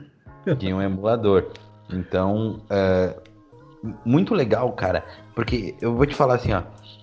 é, hoje o Browns, nós tínhamos um, um dos caras que eu gostava muito como wide receiver coach é, nos dois anos passados, que ele já tinha jogado, já tinha treinado o Beckham e o Landry em LSU e, e esse ano a gente mudou, né? A gente pegou o antigo uh, offensive coach dos Dolphins para wide receiver coach, que já foi wide receiver uh, coach em, na liga, em vários times, né? A gente, antigamente é o Adam Hen, Hen, Henry e, e agora é o Chad Oshia. E a maior mudança para mim, mas é a maior mudança, por muito, no nível dos nossos wide receivers, é o bloqueio. Cara, Landry, o Higgins teve um bloqueio lindo naquela, naquela corrida do Chubb. Ele uhum. e o Landry bloqueando, mas o, principalmente o bloqueio do Higgins, muito importante. A gente viu bons bloqueios durante a temporada, até do Donovan People Jones, a gente comentou, bloqueios do Odell, bloqueios do Landry, mas uh, um bloqueio muito importante do Rod, como se fosse um OL bloqueando, muito legal. O bloqueio principal, né? Não sei se vocês pararam para outro. Eu sempre dou uma dica de alguma coisa para vocês pararem para olhar e procurarem, né? A dica dessa semana vai ser: olhem os bloqueios no touchdown do do Karen Hunt.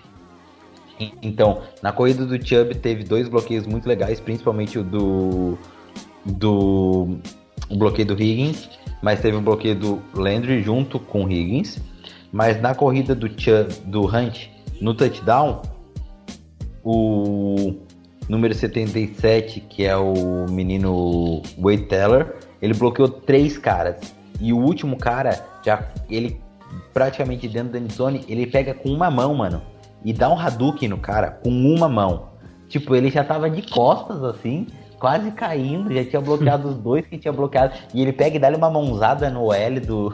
No DL do, do Eagles, velho. E manda o cara uns dois metros de distância. É muito lindo o bloqueio. E o Rod tem um bloqueio muito importante nessa corrida também. E aí o, o Hunt faz a magia e pula sobre o cara e dá ainda o chute nas costinhas.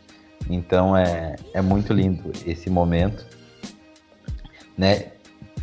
mas quem sabe para mim o momento mais lindo foi o stiff arm do Nick Chubb para cima do Singletary, que o cara mais chato no jogo, aquele cabeludo maldito, que incomodou pra caramba no, no nosso ataque. Foi o que recuperou o fumble, inclusive, né? Exatamente. É, foi o famoso sai da minha frente. E, e aí você falou do, do Hunt entrando em zone pulando, né? Chubb também teve um, um, hurdle, né, que eles chamam, que é quando o, o, o, o cara que tem a posse da bola pula sobre o, o tacleador para tentar ganhar mais jardas. A gente teve o Hunt ali que deu certo e não deu ao mesmo tempo, né? Porque ele pulou, mas não, não, não pulou muito, conseguiu ganhar jardas, mas foi meio que, sabe, no bate-rebate entrando na zone. E o do, do Chubb, que ele realmente consegue pular o marcador, mas já está criado logo em seguida. Foi bem bonito as duas jogadas em si. Mas a do Hunt deu para ver que deu uma extravasada ali no final, né? Parecia que ele estava sofrendo um pouco no jogo, com algumas corridas que não estavam. É, teve bastante jardas negativas no jogo, né? Tanto que o, no, na jogada do touchdown você vê que a galera vem comemorar com ele e ele tava mais naquela de tipo extravasada, de tipo, sai caramba, aqui é nós, não sei o que ah, finalmente, alguma coisa assim, tá ligado? E, e é, é, é, legal, assim, pro, porque é, eu imagino que você, como running back, tentar, depois de tantas corridas que não deram certo, que não passaram scrimmage, você conseguir marcar um touchdown e um touchdown que foi crucial no jogo, deve ter sido sensacional para ele, né? Exatamente isso. E o mais engraçado é que o Chubb é aquele cara que não se importa de fazer o trabalho sujo e ganhar sempre uma, duas jardinhas nas corridas pelo meio. Mas quando entra a corrida, né? Quando ele dá o cutback e, e consegue sair da marcação e engrena, cara, é um trem desgovernado, né? Ele vai para cima e mete a corrida e não quer nem saber. E é um cara que corre muito forte, né? Uh, o Hunt é um cara que tem isso, mas não é no nível do Chubb. O Chubb quebra muito tackle, muito forte, vai para cima. Então é, é muito legal ver quando ele consegue pegar velocidade, sabe? O Chubb uhum. quando pega velocidade é endzone, é, é muita. Tanto é que o Chubb, ninguém fala muito disso, mas o Chubb ficou quatro semanas né? Fora? Ou quatro Não, cinco semanas. Pelo menos cinco, pelo menos cinco. Cinco ou seis. Ele saiu na semana 4, ele machucou na semana 4 e ele voltou na semana 10. Foi, foi na 10 contra o Texans. Então eu não Depois sei como é que fica o cálculo, se é 5 ou. Porque às vezes, tipo, ele jogou o jogo da semana 4, não jogou da 5, 6, 7, 8, 9, desculpa pessoal. Então ele ficou 5 semanas fora porque ele voltou na 10 cinco semanas fora e ele ainda era o líder de mais corridas para 20 yardas. É um, é um cara é. diferenciado, né? É um número absurdo, né? E aí fez ainda mais corridas para 20 jardas. Então, o, o Chubb, que tu pensa assim, ó, ah, o jogo corrido do Browns não entrou, né? O jogo do corrido do Browns não entrou. Mas o Chubb com 20 carregadas fez 114 jardas. E, e Fora assim... que o Chubb é o cara que tem melhor melhor nível de jardas por tentativa. Ele tava com 6.1 jardas por tentativa. E a- até um raciocínio que eu, que eu tenho, talvez como um cara que possui o, o Chubb no meu fantasy, eu tenha, possa falar que ah, o Browns não correu muito bem. Mas quando eu olho no placar, eu vejo que o Browns fez dois TDs, um deles foi de corrida. Então, assim, o jogo corrido aparecendo nos momentos que são decisivos, quando realmente está precisando e decidindo, ganhando jogos, acho que tá bom, né? Não tá ruim, dá, pelo menos dá pra falar isso, né? Principalmente porque demorou pra engrenar, né? Então, se os caras pensar que. hum, Acho que terminou ali metade do jogo, o Chubb não tinha. Eu me lembro que tinha uma hora que o Chubb tipo, tinha 5 jardas e o Hunt tinha 25. E com bastante tentativa, sabe? E, Uhum. e tu pensar que ele terminou com 5,7 jardas por tentativa, que é um número absurdo, né? Absurdo, 5,7 jardas por tentativa. E se tu pensar que a média dele é 6,1 jardas por tentativa, é mais absurdo ainda. Então é um cara muito produtivo, né? Não tem problema, tem muita hora que, que naquela corridinha para uma jarda, os caras chamam o Chubb, né? E ele vai lá e ganha uma jardinha. Mas Cara, ele- tá, é, é- tá sendo difícil ver corridas desse tipo que o Chubb não conquista a primeira descida. Sim. Eu não quero deixar passar, então eu vou falar disso agora. Manda. É muito legal. É uma coisa que eu fico muito feliz.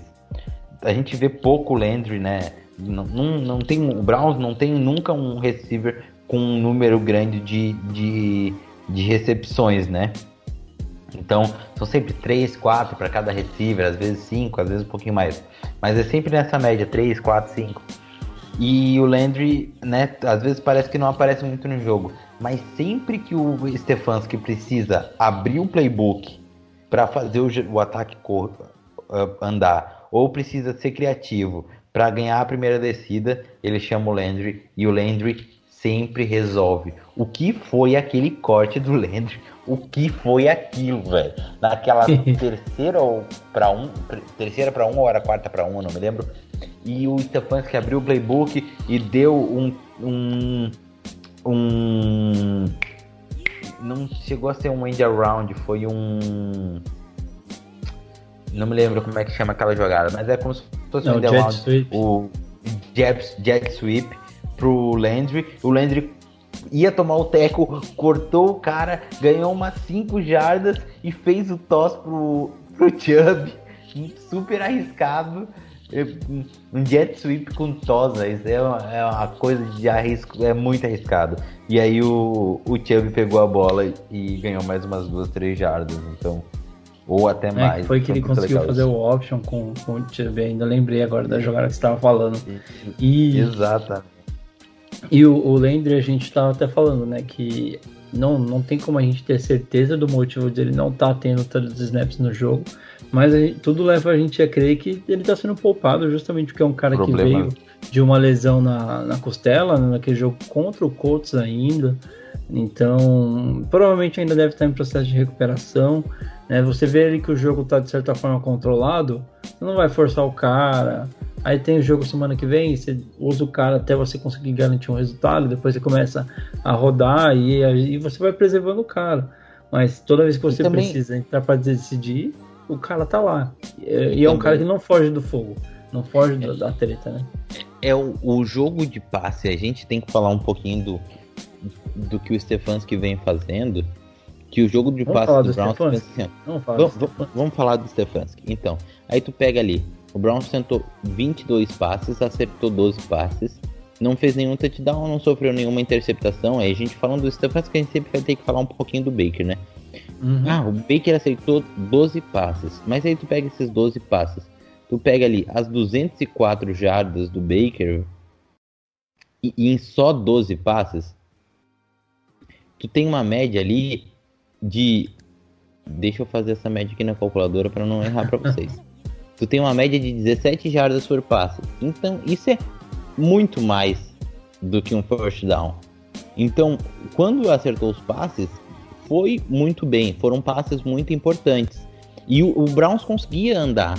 É isso que eu falo. Às vezes o Browns sofre um pouquinho com, com azar, né? O Baker sofre um pouquinho com azar. Às vezes é erro mesmo, mas às vezes sofre um pouquinho com azar. Primeiro, ah, momentos cruciais do jogo que o Browns consegue criar uma descidas boas, né? Atravessando o campo e aí sofre às vezes com falta, sofre às vezes com, com erro, sofre às vezes com fumble ou com alguma coisa. O que, que foi aquele passe do Baker pro, pro Higgins? Absurdo, absurdo de perfeito passe. O Higgins voou e pegou a bola, né? Uma marcação bem apertada, então cara, muito perfeito. Passes bons pro Rod. O Baker fazendo muito bem os play actions, né? Então, passo 17 jardas de média. É, E pela é- primeira vez, mesmo com o tempo chuvoso, desculpa até de cortar, a gente teve poucos drops. é- E o que exatamente. ajuda mesmo- o Baker na, no, Ajuda o Baker, split. exatamente. Ainda teve dois drops. Teve um drop do Njoku, primeiro drop do jogo, e o segundo drop foi do do próprio Landry, eu acho, não me lembro. O Hooper, ó. Não, não lembro. Tu lembra quem é que foi o segundo? Acho que teve uns dois drops, se eu não me engano. Eu não vou lembrar agora também. Deixa eu puxar aqui nas estatísticas. Vai Pra ter uma ideia, a- o, o, o Wentz teve mais ou menos 10, 10, vírgula alguma coisa jardas por, por tentativa, 11 jardas por tentativa. O Baker, por tentativa não, por passes certos, né? O Baker teve 17, é uma diferença muito grande, é quase um, o dobro, é quase um first down de diferença. É, aqui no box score não tem o número de drops. É, falando aí do Stefanski, Do Stefanski, que é o importante. cara, eu, eu queria aproveitar e eu não sei se você que amigo que tá escutando a gente Eu queria aproveitar e mandar um beijo pro Stefanski. tem acompanhado as entrevistas, as entrevistas não, né? As entrevistas também, mas ah, os discursos de pós-jogo no vestiário que de vez É em quando poucas ideias, mas é muito bom, velho. É pouca... Ele é muito cara, poucas ideias, velho. Eu acho que eu gosto muito disso.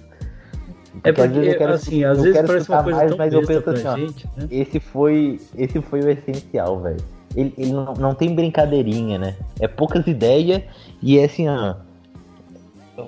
É 1 a 0 por cada semana, tá ligado? O objetivo é ganhar essa semana, é muito massa. E assim, pra quem não sofreu com pela falta de head coach por um bom tempo aí, é, provavelmente pode parecer uma coisa muito besta, mas pra gente que tá aí desde 99 tentando achar um head coach decente junto com o quarterback, ver o que o Stefanski tá fazendo no Browns, é, você, você vê assim vários especialistas, você vê funcionários do, da, da, da franquia, todos mostrando o quanto o Stefanski é respeitado por todos. Porque ele é muito profissional, porque ele é um cara que ganhou o respeito de todos. E aí você vê todos os discursos que ele faz após os jogos, motivando o time, fazendo os caras acreditar que eles são um time muito bom. No discurso do, do final desse jogo, você pode até me corrigir, Marvin, se você lembrar. Mas ele fala assim: tem muita gente dizendo que a gente não tá jogando bonito, mas tipo, foda-se, tá ligado? A gente tá ganhando. Bonito E aqui- essa vitória. Exatamente. Mano, e, e é isso, tipo, o Browns, cara, quem se importa em jogar bonito? É claro que a gente quer ver o Browns jogando igual o Kansas City tá jogando, ver um ataque entrosado daquele jogo. O Stefanski meteu a famosa. é, não existe gol feio, feio é não fazer gol. Exatamente. Tipo, mano, o Browns tá há tanto tempo numa draga de time, numa draga de resultados.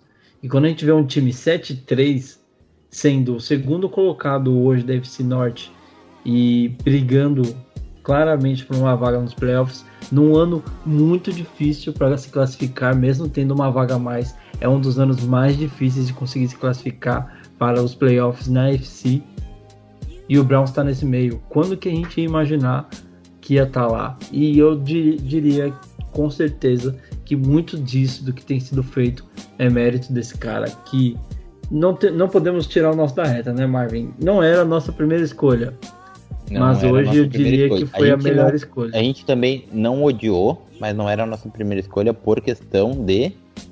ah, a gente queria um head coach que já tivesse uma experiência com head coach. Né? Esse era um dos pontos principais na questão do porquê a gente. n- o Stefanski não era a nossa primeira escolha. Mas é, você também concorda que, mesmo não sendo a primeira escolha, dá pra dizer que é, foi a melhor escolha hoje, com tudo que tem acontecido? Eu, não dá pra saber porque a gente. É, é- é- Não, dá pra mexe no- saber o que vai acontecer nos outros, né? É, Exatamente, a gente não, não, não, não saberia o que, que aconteceu, principalmente eh, no, na nossa primeira escolha, que era o offensive coach dos Patriots. Eu sempre me, lem- eh, me esqueço dos nomes. Eu sou McDaniels. Josh, o McDaniels, Josh McDaniels, exatamente. Mas ah, o, o trabalho que o Stefanski vem fazendo é absurdo. Então tu pega os recordes do Browns com o. O- olha que absurdo. Se tu pegar, se o Stefanski ganhar, ganha, se o Stefanski ganhar hum, os próximos jogos contra ah, Jacksonville, Jacksonville, Titans, Titans. Não, mas só botar. Se você for os jogos contra Jets, Giants e Jaguars, o Stefanski vai para 10 vitórias. O Stefanski vai ter mais vitórias que Rui Jackson e Fred Kitchens juntos. mais vitórias, não é o mesmo muito, número. Né? Mas ok. Não é, não se, o- Stefanski ganhar mais dois jogos contra Jets e Giants, o Stefanski já tem o mesmo número de vitórias do que três anos e meio de Rui Jackson e Fred Kitchens. Não só isso, Marvin. Ele. Tô até pu- puxando algumas coisas aqui no Twitter. É, com o recorde de hoje, 7 vitórias e 3 derrotas, ele se torna o melhor entre os novos head coaches do Browns. O melhor início desde, é, antes dele foi do Bud Carson, em- que também foi 7-3, em 1989 de um técnico estreante, a gente tá falando, né? É, Então, é, é é muito, muito tempo, muito tempo, cara. é absurdo porque a gente conhece o Browns. Não é. é, é basicamente isso. é- as coisas. Isso é porque a gente conhece o Browns, entendeu? E, A cara, gente sabe, a gente sabe o potencial de se sabotar, a gente sabe como a mídia de Cleveland é ridícula e atrapalha o vestiário. A gente sabe que a gente tem, normalmente a gente tem um, um, um presidente que atrapalha muito, né? E apesar dele ser um cara é, que, né, tem os seus as coisas bons, mas as, muitas vezes toma, ajuda a tomar decisões o, o front office, ele tenta intervir, então é, é muito importante, muito, muito importante o que o dar valor ao que o Stefanski vem fazendo.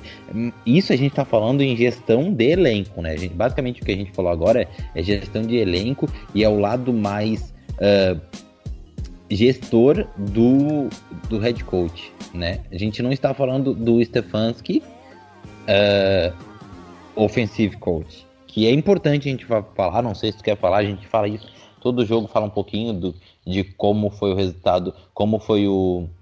Isso é uma coisa muito legal, uma das partes que eu mais gosto, mas de como foi o gameplay e o play Uhum. calling, né, do, do Stefanski. E, e às vezes a gente ainda fala sobre um ou outro ah, play design, como a gente falou ali na jogada do, do, do Landry, né? sim. E nesse ponto, o, o que eu acho que é pra gente, de certa forma, resumir um pouco do Stefanski e do, do jogo que o o que o Browns trouxe para esse jogo ofensivamente falando, né? Que o, head, o Stefanski é o primeiro head coach do Browns em muito tempo a identificar uma coisa que o time é muito bom e fazer isso. Sabe, ah, o Browns sabe correr muito bem. Então o que, que a gente vai fazer? Não, a gente vai passar a bola. Não, cara. É, e tipo, não, a gente é muito bom em correr. A gente tem dois fucking running backs que estão fazendo de tudo, sabe?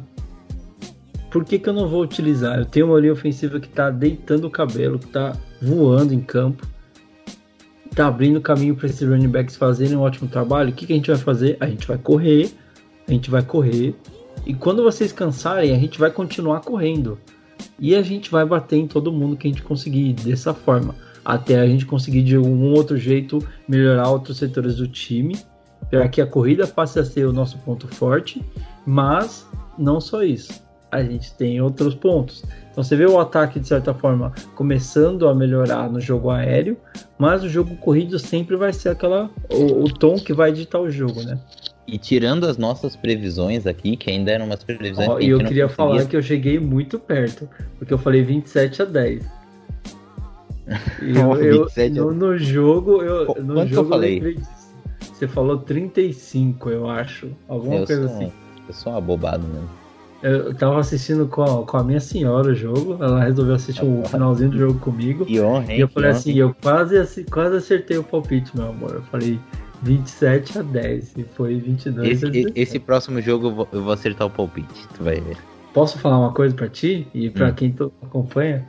Uhum. Quero dizer que assistir o jogo na minha casa nova deu muita sorte. Caralho, viado, você é louco. Ah, Aqui é. também, mas já foi o segundo jogo que eu assisto na casa nova. que foi o primeiro, Segundo graças a Deus deu, deu, deu, deu bom. Aí, ó. É. O espírito de Brown, a camiseta já tava na parede. Ainda não, não tá dando tempo, tá tudo nas caixas aqui ainda. Tá mano. tudo. Inclusive, Mas é pessoal, isso. se esse podcast demorar um pouquinho mais pra subir no ar essa semana, a gente tá gravando hoje, terça-feira, dia 25. Se demorar um pouquinho mais, não fiquem bravos conosco. A gente vai tentar subir antes do que foi da última semana, mas vamos ver aí o que a gente consegue, né? A gente tá pa- apanhando pra. Pras obras, na real, né, Ebra? Exatamente. Bom, Marvão, acho que a gente falou bastante. Só queria dar uma, uma, Pincela então. uma coisa Manda importante. Saiu vídeos agora do Odell Beckham Jr. caminhando e ah, já na na como é que é o nome na na bicicleta ergométrica e eu digo que eu depois do ACL eu fui sair da cama, velho. Acho que uns 30 dias depois. Nossa, eu achei que você ia falar assim. Já sem saiu ter vontade de Odell desmaiar. fazendo rota e o grid nada ainda. Você é filha da puta, né? Até pior que eu, velho. Não, eu achei que você ia mandar essa, porque você Mas- sempre manda. É, mas o grid. Mas, ô, velho, o grid nem nas bicicletas. O velho. Ward vai voltar pro, de uma lesão na panturrilha e- O o Ward- grid não vai voltar. Ele não vai jogar essa temporada, mano. Você quer apostar comigo? Puta que pariu. Ô, Ele posso falar uma coisa? Manda. O grid não aparece nem no terreno, não fica nem nas bicicletas e o problema do cara é no ombro, velho. E, e a preocupação é justamente essa, é por isso que eu acho que ele não vai jogar. Tipo, como é que esse cara tá mantendo a forma? É, tudo bem que a gente. Mano, a gente não tem informação de lá de Não, dentro, a deve, gente deve não sabe o que tá acontecendo. forma, não. Deve estar puxando peso, mas. Filho da. Eu fico muito puto com isso. Mas enfim, cara, é incrível, velho. As- Com a velocidade de. Mas eu quero falar. Eu- quando fiz o quando eu fiz a cirurgia de ligamento cruzado anterior, foi a mesma que o Odell Beckham Jr. fez, né? A gente conversa muito sobre isso aqui. É, ACL lá nos Estados Unidos, ACL aqui no. ah, LCA aqui no Brasil. Eu, quando fiz essa cirurgia, claro, eu rompi mais coisas que ele. Eu tive 11 lesões, rompi o, o cruzado anterior, o posterior, os dois meniscos, lesão, tive edema, derrame, luxação, tive de tudo no. no- É sério, velho. Eu tive. Juro pra ti, eu tive Se fosse o as médico lesões- da Nova Zelândia, ia falar assim, ele vai morrer. Ele vai morrer, exatamente. Mas eu tive todas as lesões do Derrick, do, do Derrick Rose em uma vez só, sabia? Caralho. Eu- Tá é mais sério. pra do Burrow agora, né? É, A minha lesão foi no estilo do Burrow, foi, foi 11 lesões que, que o, a ressonância magnética ahn, detectou. Hum. Ah, eu eu demorei muito pra sair da cama, velho. O cara já tá andando e fazendo bicicletinha ergo- ergométrica, velho. Tomar no cu. O cara é um monstro. Não dá nem pra gente falar assim, é claro que É tem toda a questão nível. de tecnologia, de Mas mesmo assim. tudo que tá ao redor do cara, mas depende muito dele também, né? Mesmo assim, e nessa pegada, velho, a gente vai ver o Odell Beckham Jr., quem sabe Volta já. nas- já volta pro playoff aí, já. Não, pô, aí seria, o cara seria o Nick Chubb, né? Aí não é o Odell, aí é o Nick Chubb. É, Nick saber. Chubb destruiu o, jo o joelho duas vezes na temporada e tá, e tá jogando, velho. E o Grid. Ai, meu Deus. E o Grid. E o Greed, O Grid exatamente. vai virar tá? o. Vai ser tipo o torcedor do Corinthians perguntando do dinheiro do Pedrinho. Cadê o dinheiro do Pedrinho que nunca cai? Então, velho. Aí o. O. O Odell Beckham Jr., quem sabe, já volta aí pro começo do ano que vem. Imagina o Odell Beckham Jr., tipo, 100% pras, pras otas ali, pro, pro, Training Camp, né? pro training camp, OTAs. Sim. Não, é importante, né? Porque é o que a gente fala. Quanto mais tempo ele tem pra se entrosar com o Baker, e se ano que vem tiver ainda os, os jogos de pré-temporada, que a gente espera que tenha, é, são mais oportunidades para que eles consigam melhorar esse entrosamento, que pro Browns vai ser importantíssimo, né? Marvão, bora pro, pro bloco final então desse, desse episódio. Partir aí pra parte de analisar o jogo do próximo domingo contra o Jacksonville Jaguars lá em Jacksonville. Pode ser? Bora! Bora então, gente. Continua com a gente aí, a gente já retorna.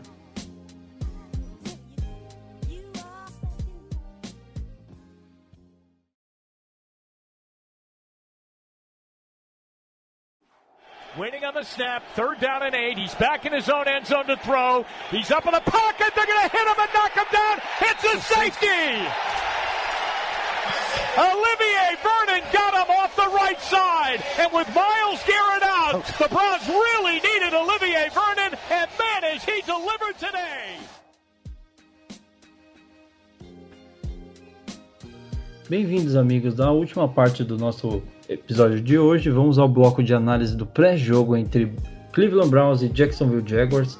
O Browns viaja até Jacksonville para enfrentar o Jaguars, os donos da casa. O jogo às 3 horas no estádio do TAA Bank Field. Eu não acho que é esse o nome, é assim como deve ser lido, né? Não sei. Espero que seja. Ah, Browns agora com 7 vitórias e 3 derrotas, né?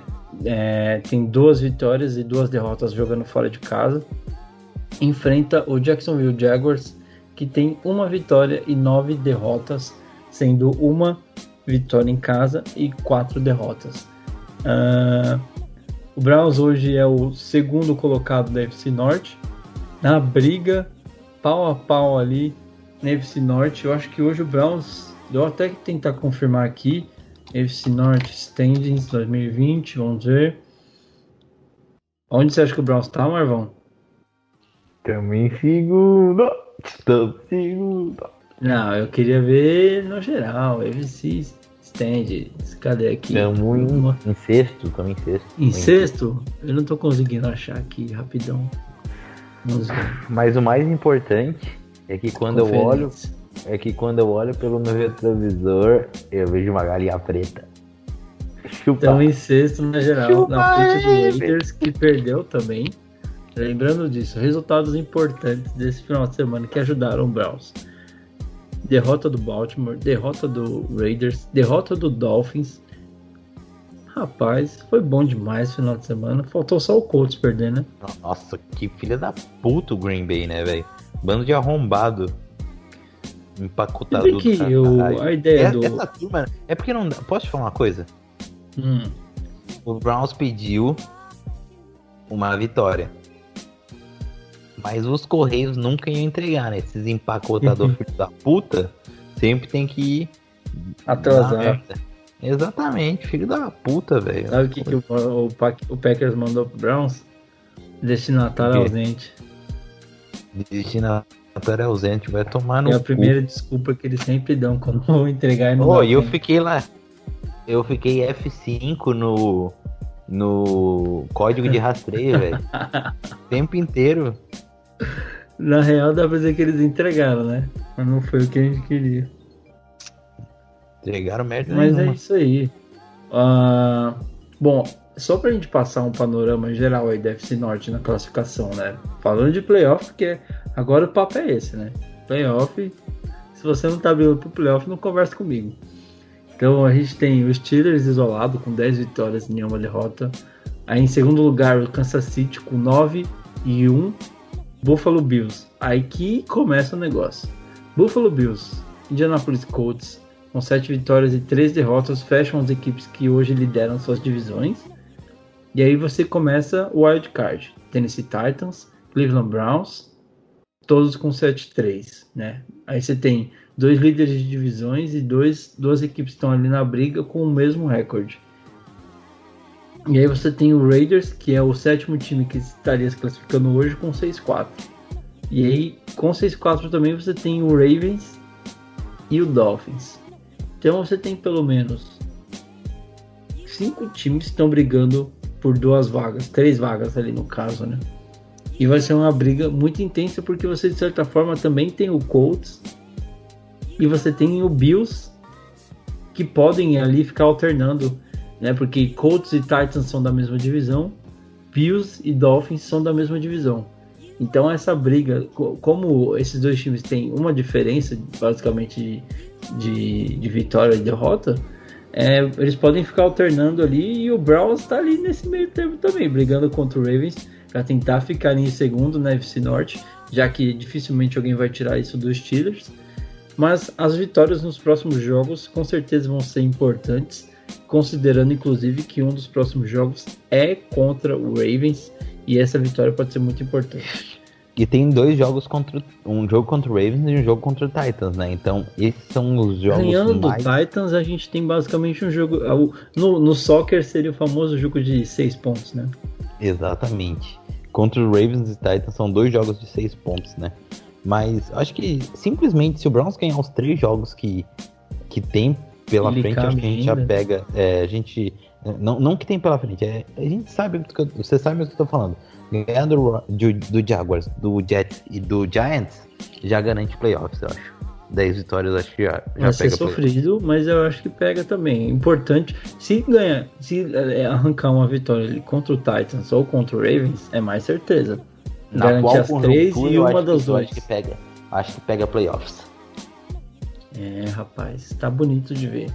Bom, e falando do jogo de domingo agora, então, Marvão, jogo contra o Jaguars, a gente já sabe que tem pelo menos duas lesões confirmadas de um guard e de um, de um defensor, eu ainda não consegui confirmar aqui o nome do, do, do cidadão. Vou tentar confirmar enquanto eu passo a bola para ti. O que, que a gente pode esperar desse jogo? É, pontos chaves, né? E, claro, por favor, não deixe de deixar o seu palpite.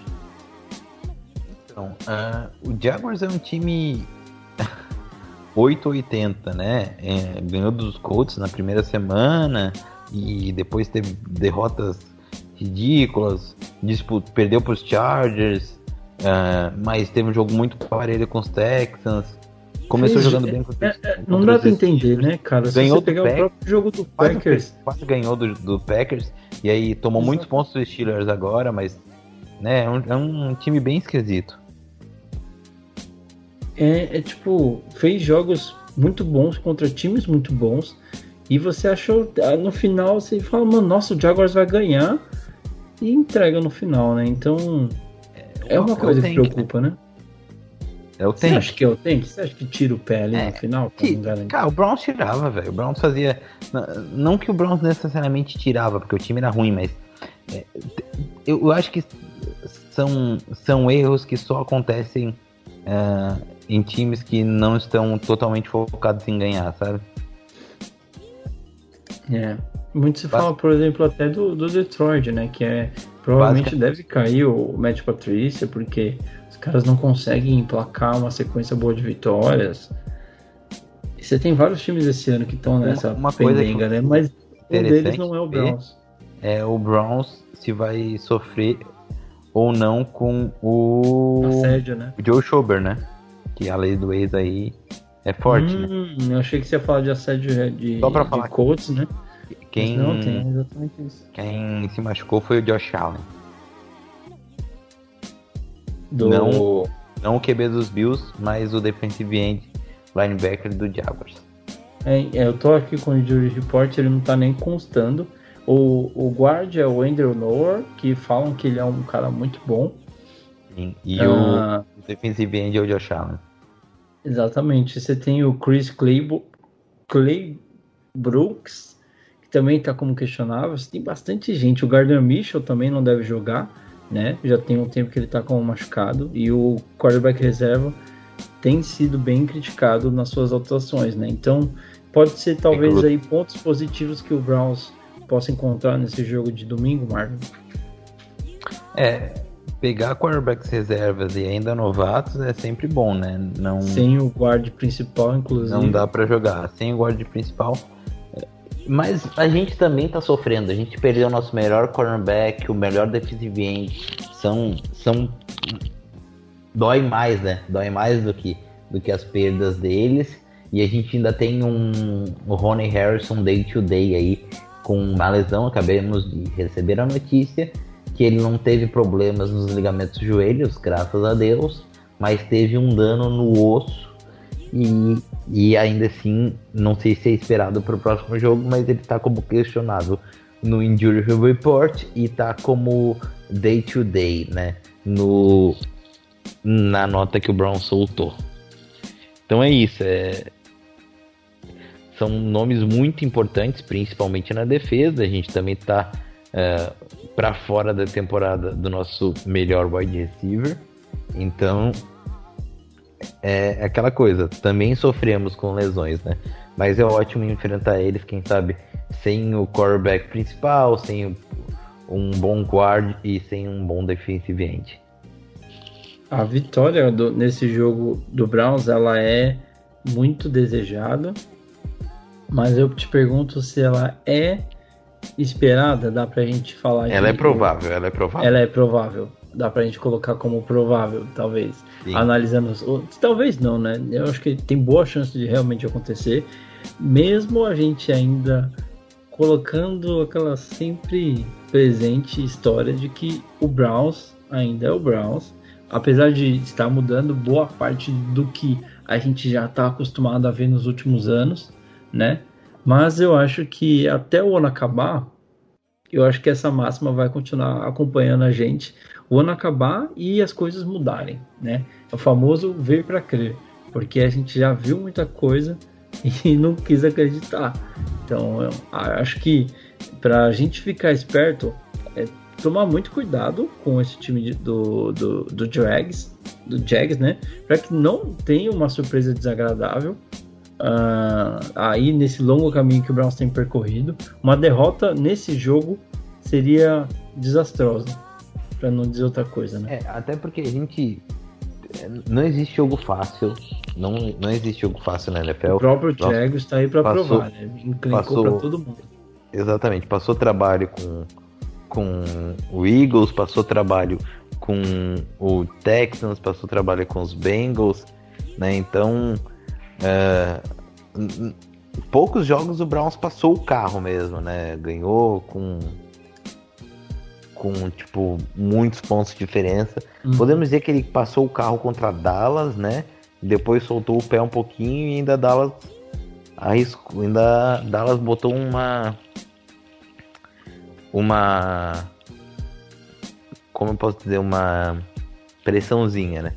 Mas uhum. poucos jogos o Browns realmente passou o carro e jogou muito, jogou, jogou muito melhor em alguns jogos, mas não, não teve essa questão no placar. Então é aquela coisa, NFL é muito difícil e o Browns é um time ainda engatinhando, né? Não tem um front office um, um muito tempo com o mesmo head coach em, em questão de cultura e tudo mais. Então é aquela coisa. Tem coisas que só vão melhorar mesmo com mais tempo. Mas a gente poder ver vitórias em jogos apertados, que normalmente o Browns perdia, antigamente o Browns, de, vocês, os torcedores novos que ficam de cara com o que os Falcons fazem e o que os Chargers fazem, tipo, o Chargers perdeu sei lá quantos jogos essa temporada, ganhou acho que um ou dois, e a maioria das derrotas dos, dos Chargers foram por uma posse. Né? Então o Browns tinha muitas, tipo, jogos que era perdia por poucos pontos, apesar de que tinha jogos que perdia por muito, mas uhum. muito tempo apanhando. Então tu mudar essa cultura, Mark Wilson falou uma coisa, né? Michael Wilson é um cara que traz muito cultura pela questão de ter jogado em Alabama, uma cultura vencedora, apesar dele não vem tendo os melhores momentos, mas é um cara importante. Ele falou assim, ó, eu eu me sinto grato de ser parte da mudança de cultura aqui em Cleveland, porque é isso que ainda está acontecendo, né? A mudança de cultura de um time perdedor para um time vencedor. Então isso é, é muito importante a gente a gente ver isso e ter essa oportunidade do Browns de mudar a cultura. E o meu palpite, eu vou deixar meu palpite, um palpite bem sóbrio. O Browns vai fazer 27 pontos. Não, 27 não. Hum. 21 a 13. 21 a 13, mais um jogo parelho, digamos assim. Mais um jogo parelho, exatamente. Tá. Eu vou de 27 a 27 a 7. Aí só por causa disso tu vai acertar, né? Porque Não, jogo- vamos ver, primeiro palpite perto. menor que o teu, tu vai acertar. Eu espero que seja 27 a 0, mas acho que vai ser 27 a 7 porque o Browns ainda não tá perfeito na defesa e a gente dá umas vaciladas. E antes da gente partir para os finalmente, vale lembrar que tem tudo para ser uma semana muito positiva pro Browns, né? É, jogo do Thursday Night é, entre Steelers e Ravens, tô certo? Steelers e Ravens. Podemos chegar os- no domingo sabendo que quer que podemos. Infelizmente A gente quer que o Ravens perca. Ninguém tá torcendo os- pros Steelers. né? É, que os Steelers. É, é, a gente quer que os Ravens percam. Né? Ótimo, os. Ravens percam? A gente só quer que o Ravens perca, exatamente. Cara, tu pensou que a gente pode ter duas vitórias a mais que os Ravens? Não, Quem pensou exatamente. isso? A gente pode chegar no domingo já sabendo que a chance de ter mais, mais vitórias que o Ravens é grande. Basicamente, se amanhã o Ravens perder e o Browns ganhar Le- no domingo, que não Lembrando, lembrando que, o, que o Ravens, olha só que importante essa informação. O Ravens foi o, o time, é o time do atual MVP em muitos anos, fazia muitos anos que um running back não ganhava MVP e o running back dos Ravens ganhou. é. Exatamente. não vou nem comentar o, Ah, mano, porra, a zoeira, mas tudo bem. Muito bom. Mas é, eu, eu acho que o que deixa a gente mais animado é justamente perceber que o Browns tem tudo para conseguir se consolidar ainda mais na briga pelos playoffs. Porque ficando em segundo lugar na divisão, a chance de não ir aos playoffs, estando numa divisão que tá brigando forte ali, né, que é a FC Norte, tá, não vou dizer que não, não, não pode acontecer, mas é a chance de a FC Norte mandar três, três times para os playoffs É grande. é nítida, ela é, ela é palpável. Real, real. Então, que o terceiro time seja o Ravens. Que o Não, terceiro- Exatamente, que o terceiro não. o time Browns vai estar entre Vai pra lá. o segundinho. Caralho, imagina terminar a temporada na frente do Ravens, velho. Isso é uma vitória, velho. Certeza. É louco. Terminar Na real, frente se dos Bengals temporada- é uma vitória, imagina. Se a temporada começasse hoje, terminasse hoje, quer dizer, a gente já teria um trabalho do Stefanski muito bem coroado, com uma vaguinha nos playoffs à frente do Ravens ainda na divisão. Só de ter, se a temporada ter- terminasse hoje, o Ravens, o Stefanski ia ter o melhor recorde que eu já vi como torcedor do Browns. Você quer um, um dado interessante história. aí para apimentar a rivalidade entre Browns e Ravens? Uhum. Lamar Jackson tem o mesmo número de TDs passados que Baker Mayfield. Mas Uhum. o Baker não lança para um touchdown já faz um mês. É, mas o- os tempos de, de Cleveland estão muito ruins pro jogo passado, né? Isso é uma Sim. questão importante, né? Vamos ver como é que vai ser domingo, é uma das esperanças que eu tenho. Porque eu, eu tô sentindo que esse jogo aéreo do Browns tá esperando uma oportunidade para decolar, cara. E eu acho que domingo vai ser. E isso vai ajudar, claro, o jogo corrido também, né? Eu acho que por isso que eu tô apostando num placar um pouco mais elástico. Mas eu acho que é isso, Marvão. A gente fez tudo que dava para ser feito. É, por favor, O suas feito considerações está finais. feito e está entregue. É, é, minhas considerações finais é muito bom ver o Browns é, jogando competitivamente, sendo competitivo, né? é, fazendo aquele complementary football que eles tanto falam e tanto falaram, né? Entregando o que precisa ser entregue e jogando um bom futebol. Uh, é muito bom ver isso, é muito bom ver o Browns competitivo e disputando. E, pô, pensar em playoffs. A gente tá na semana, indo pra semana 12 ou semana 13? Semana, indo pra semana 12 agora. Indo pra semana 12 e o Browns tá disputando os playoffs. O Browns tá. É, né, neste momento classificados para os playoffs. Você já pensou isso, Eber? O quão louco, o quão fora da nossa realidade é? A, Acho a, que no final da temporada a ideia é a gente passar atrás, uma há três anos do... atrás, há, há três anos atrás uma temporada inteira sem vitórias. Há quatro anos atrás nós tínhamos uma temporada inteira com uma vitória. Marvão, só para concluir então, é... Eu queria agradecer de novo aí, tu disponibilizar um tempo dessa sua semana muito concorrida pra gente conseguir Caraca, terminar é de louco. gravar agora. É... E cara, esperar aí o jogo de amanhã, de amanhã não, de quinta-feira, pra gente poder, se Deus quiser, comemorar uma derrota do Ravens e semana que vem voltar falando mais um episódio de vitória, se Deus quiser, né? Exatamente. Imagina, é, é, nada melhor que uma Victory Formation do Baker para coroar a oitava vitória da temporada. E oh, que engraçado foi aquela comemoração do Baker, né? Baby steps! Baby steps! É, então é isso, Marvão. Obrigado de Valeu, verdade. Se quiser fazer o merchan Galera, seu tweet. Desculpa, não, só seguir lá. Cle Browns nem lembro meu Twitter, cara, tô tão cansado. Cleve Browns Brasil com Z. Cleve Browns Brasil com Z. E basicamente é isso. Segue lá, curte a gente, olha os textos lá do Dogpod que o Murilo faz, olha, segue o Dogpod BR no Twitter, Instagram, Facebook, escuta nosso podcast, comenta lá no grupo, nos xinga quando a gente defendeu o Baker. Basicamente é isso. Beijo para vocês. E é muito bom gravar esse podcast, apesar do nosso cansaço, né, Eber? Sim. Aí agora são uma hora da manhã, meia-noite e 44 para não mentir, e a gente está só o pó da raboiola.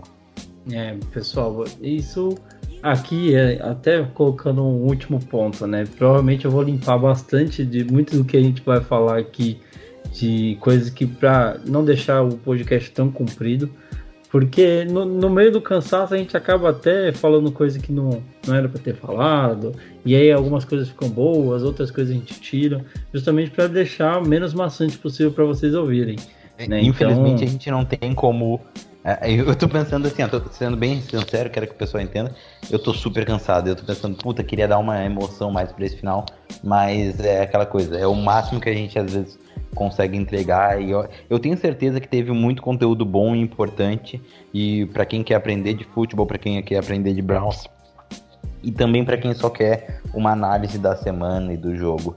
Eu sei que teve muita conteúdo de qualidade, mas óbvio que a gente quer entregar o nosso máximo. Mas às é. vezes esse é o nosso máximo, né? Oh, e eu acho que assim, nas próximas semanas as coisas vão se normalizando, né? Agora eu já tô a mudança feita, o Marvão aí tá terminando as coisas, tem bastante coisa para fazer, mas a tendência é que tudo vá se normalizando e vocês consigam continuar acompanhando aqui com a gente no melhor estilo Dogpod BR, tá certo? O melhor podcast sobre Browns do Brasil.